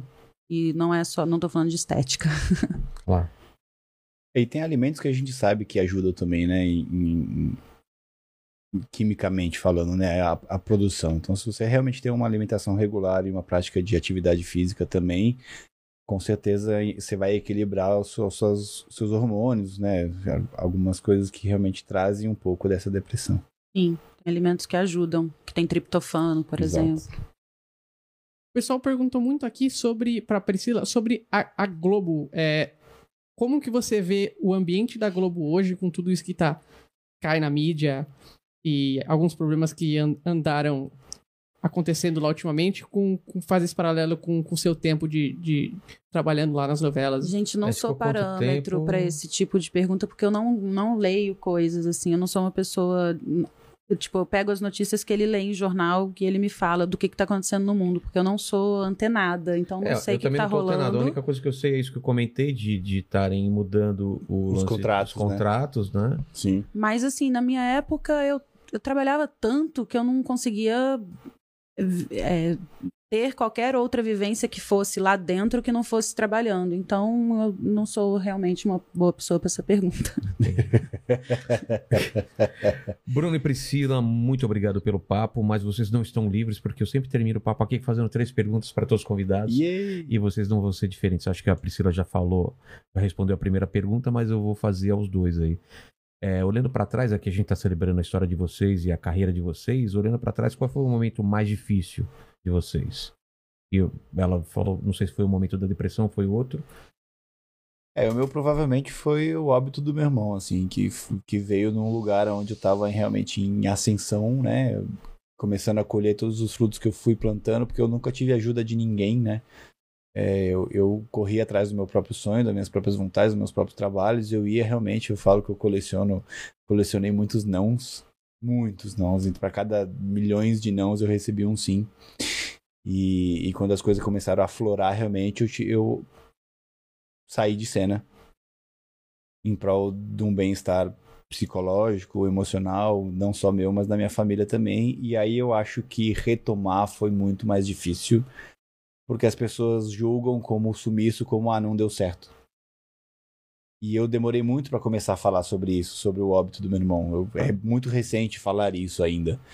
Então, é, reconquistar um espaço foi muito complicado, assim. E as pessoas julgam como você não deu certo e não é uma verdade, É. foi uma opção. e tudo bem, é, me fortaleceu mais, eu colecionei mais nãos. Aliás, quem quiser comprar, eu tô vendendo. mas, mas eu dou muito mais valor aos sims. Então, todas as coisas que eu conquisto na minha vida, elas realmente têm um valor incrível, porque eu sei a dificuldade que é conquistá-los. E foi isso mesmo, Priscila? Foi esse momento mesmo de, de vida que você passou? Tem tantos. é, né? Mas eu acho que sim, Faz né? parte, No geral, eu acho que é. É, faz parte. Eu acho que todo dia tem algum momento difícil para encarar, né? Eu acho que educar um filho é muito difícil. Eu acho que vive- se deparar Tá com com uma anos? gasolina de 7 reais é muito difícil. Sei Filho- lá, filho nosso tá filho tá quantos? com 10. Daí. Acho que tem muita coisa muito difícil que a gente se depara todos os dias e tem que. Ah, é louco, né? Tem que, tem que tirar a força e, e superar, assim, tem que dar a volta por cima. Mas eu não sei se o diagnóstico foi o momento mais difícil, não sei se um pouco antes, eu não sei se lá depois desses quase 10 anos, onde eu realmente entendi como é que seria e lutar com isso. Talvez o momento mais difícil tenha sido enxergar a realidade. Do- é, acho que não foi quando eu entendi que eu estava com depressão, porque eu sabia que tinha alguma coisa errada. Acho que não foi quando eu aprendi a lidar com ela. Eu acho que foi quando eu enxerguei realidades que eu não queria enxergar.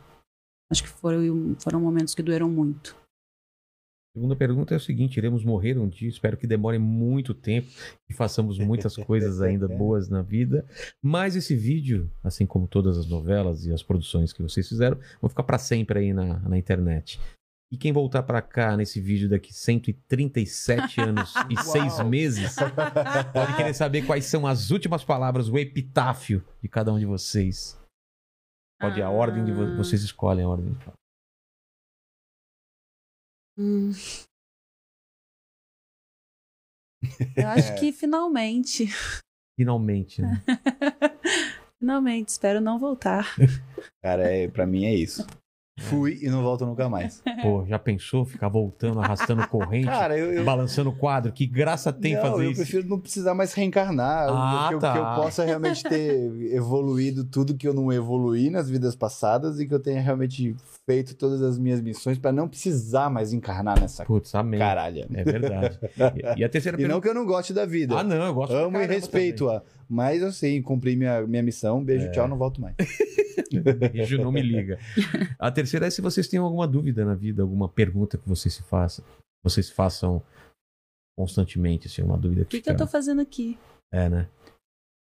É, eu acho que é, é- Eu até assisti um filme ontem, né, amor? Que a gente chegou de viagem meio derrubadão e a gente ficava meio acordando, meio, meio assistindo o filme, meio. Era sabe? Linha Meio- Mortal. Aquele que o pessoal. Faz experiência de Faz isso de sei, sei, assim, sei. será que existe vida após a morte? É. E aí eu acho que Que eles assim. começam a ir, ir puxando esse limite cada vez mais É, pra frente. Exatamente. É, muito É, legal. é Antigo legal. pra É pegar. antigo, né? É com a Julia Roberts, É, né? Com a Julia Ah, Roberts. tô ligado. Kevin Bacon. Kevin Bacon. É, é, o William. É, o Baldwin. o William Baldwin. Enfim. E aí eu acho que aí sim, existe vida após a morte. Quem, para quem é espiritualizado, tem várias crenças, tem vários tipos de Tomara resposta, que mas tenha, qual é a né? grande É. verdade? Qual é a grande lance da ciência? Ou enfim. Tem mesmo? Eu tenho que acreditar que sim, porque senão, pô, é só isso, né? Não, eu acredito que sim, mas é, uma É. crença, né? É uma não é uma crença. realidade. Você, É. não, você não tem. Ninguém voltou pra palpável- falar que, é, que É, tem. né? então, você tem psicografia, você tem coisa, É. alguns falam que vem, eu- enfim, mas assim, é real? É real? Como, tipo, tem jujuba aqui? É. Eu posso Mandíbula, chupar uma- existe ou não existe vida depois da morte? Cara,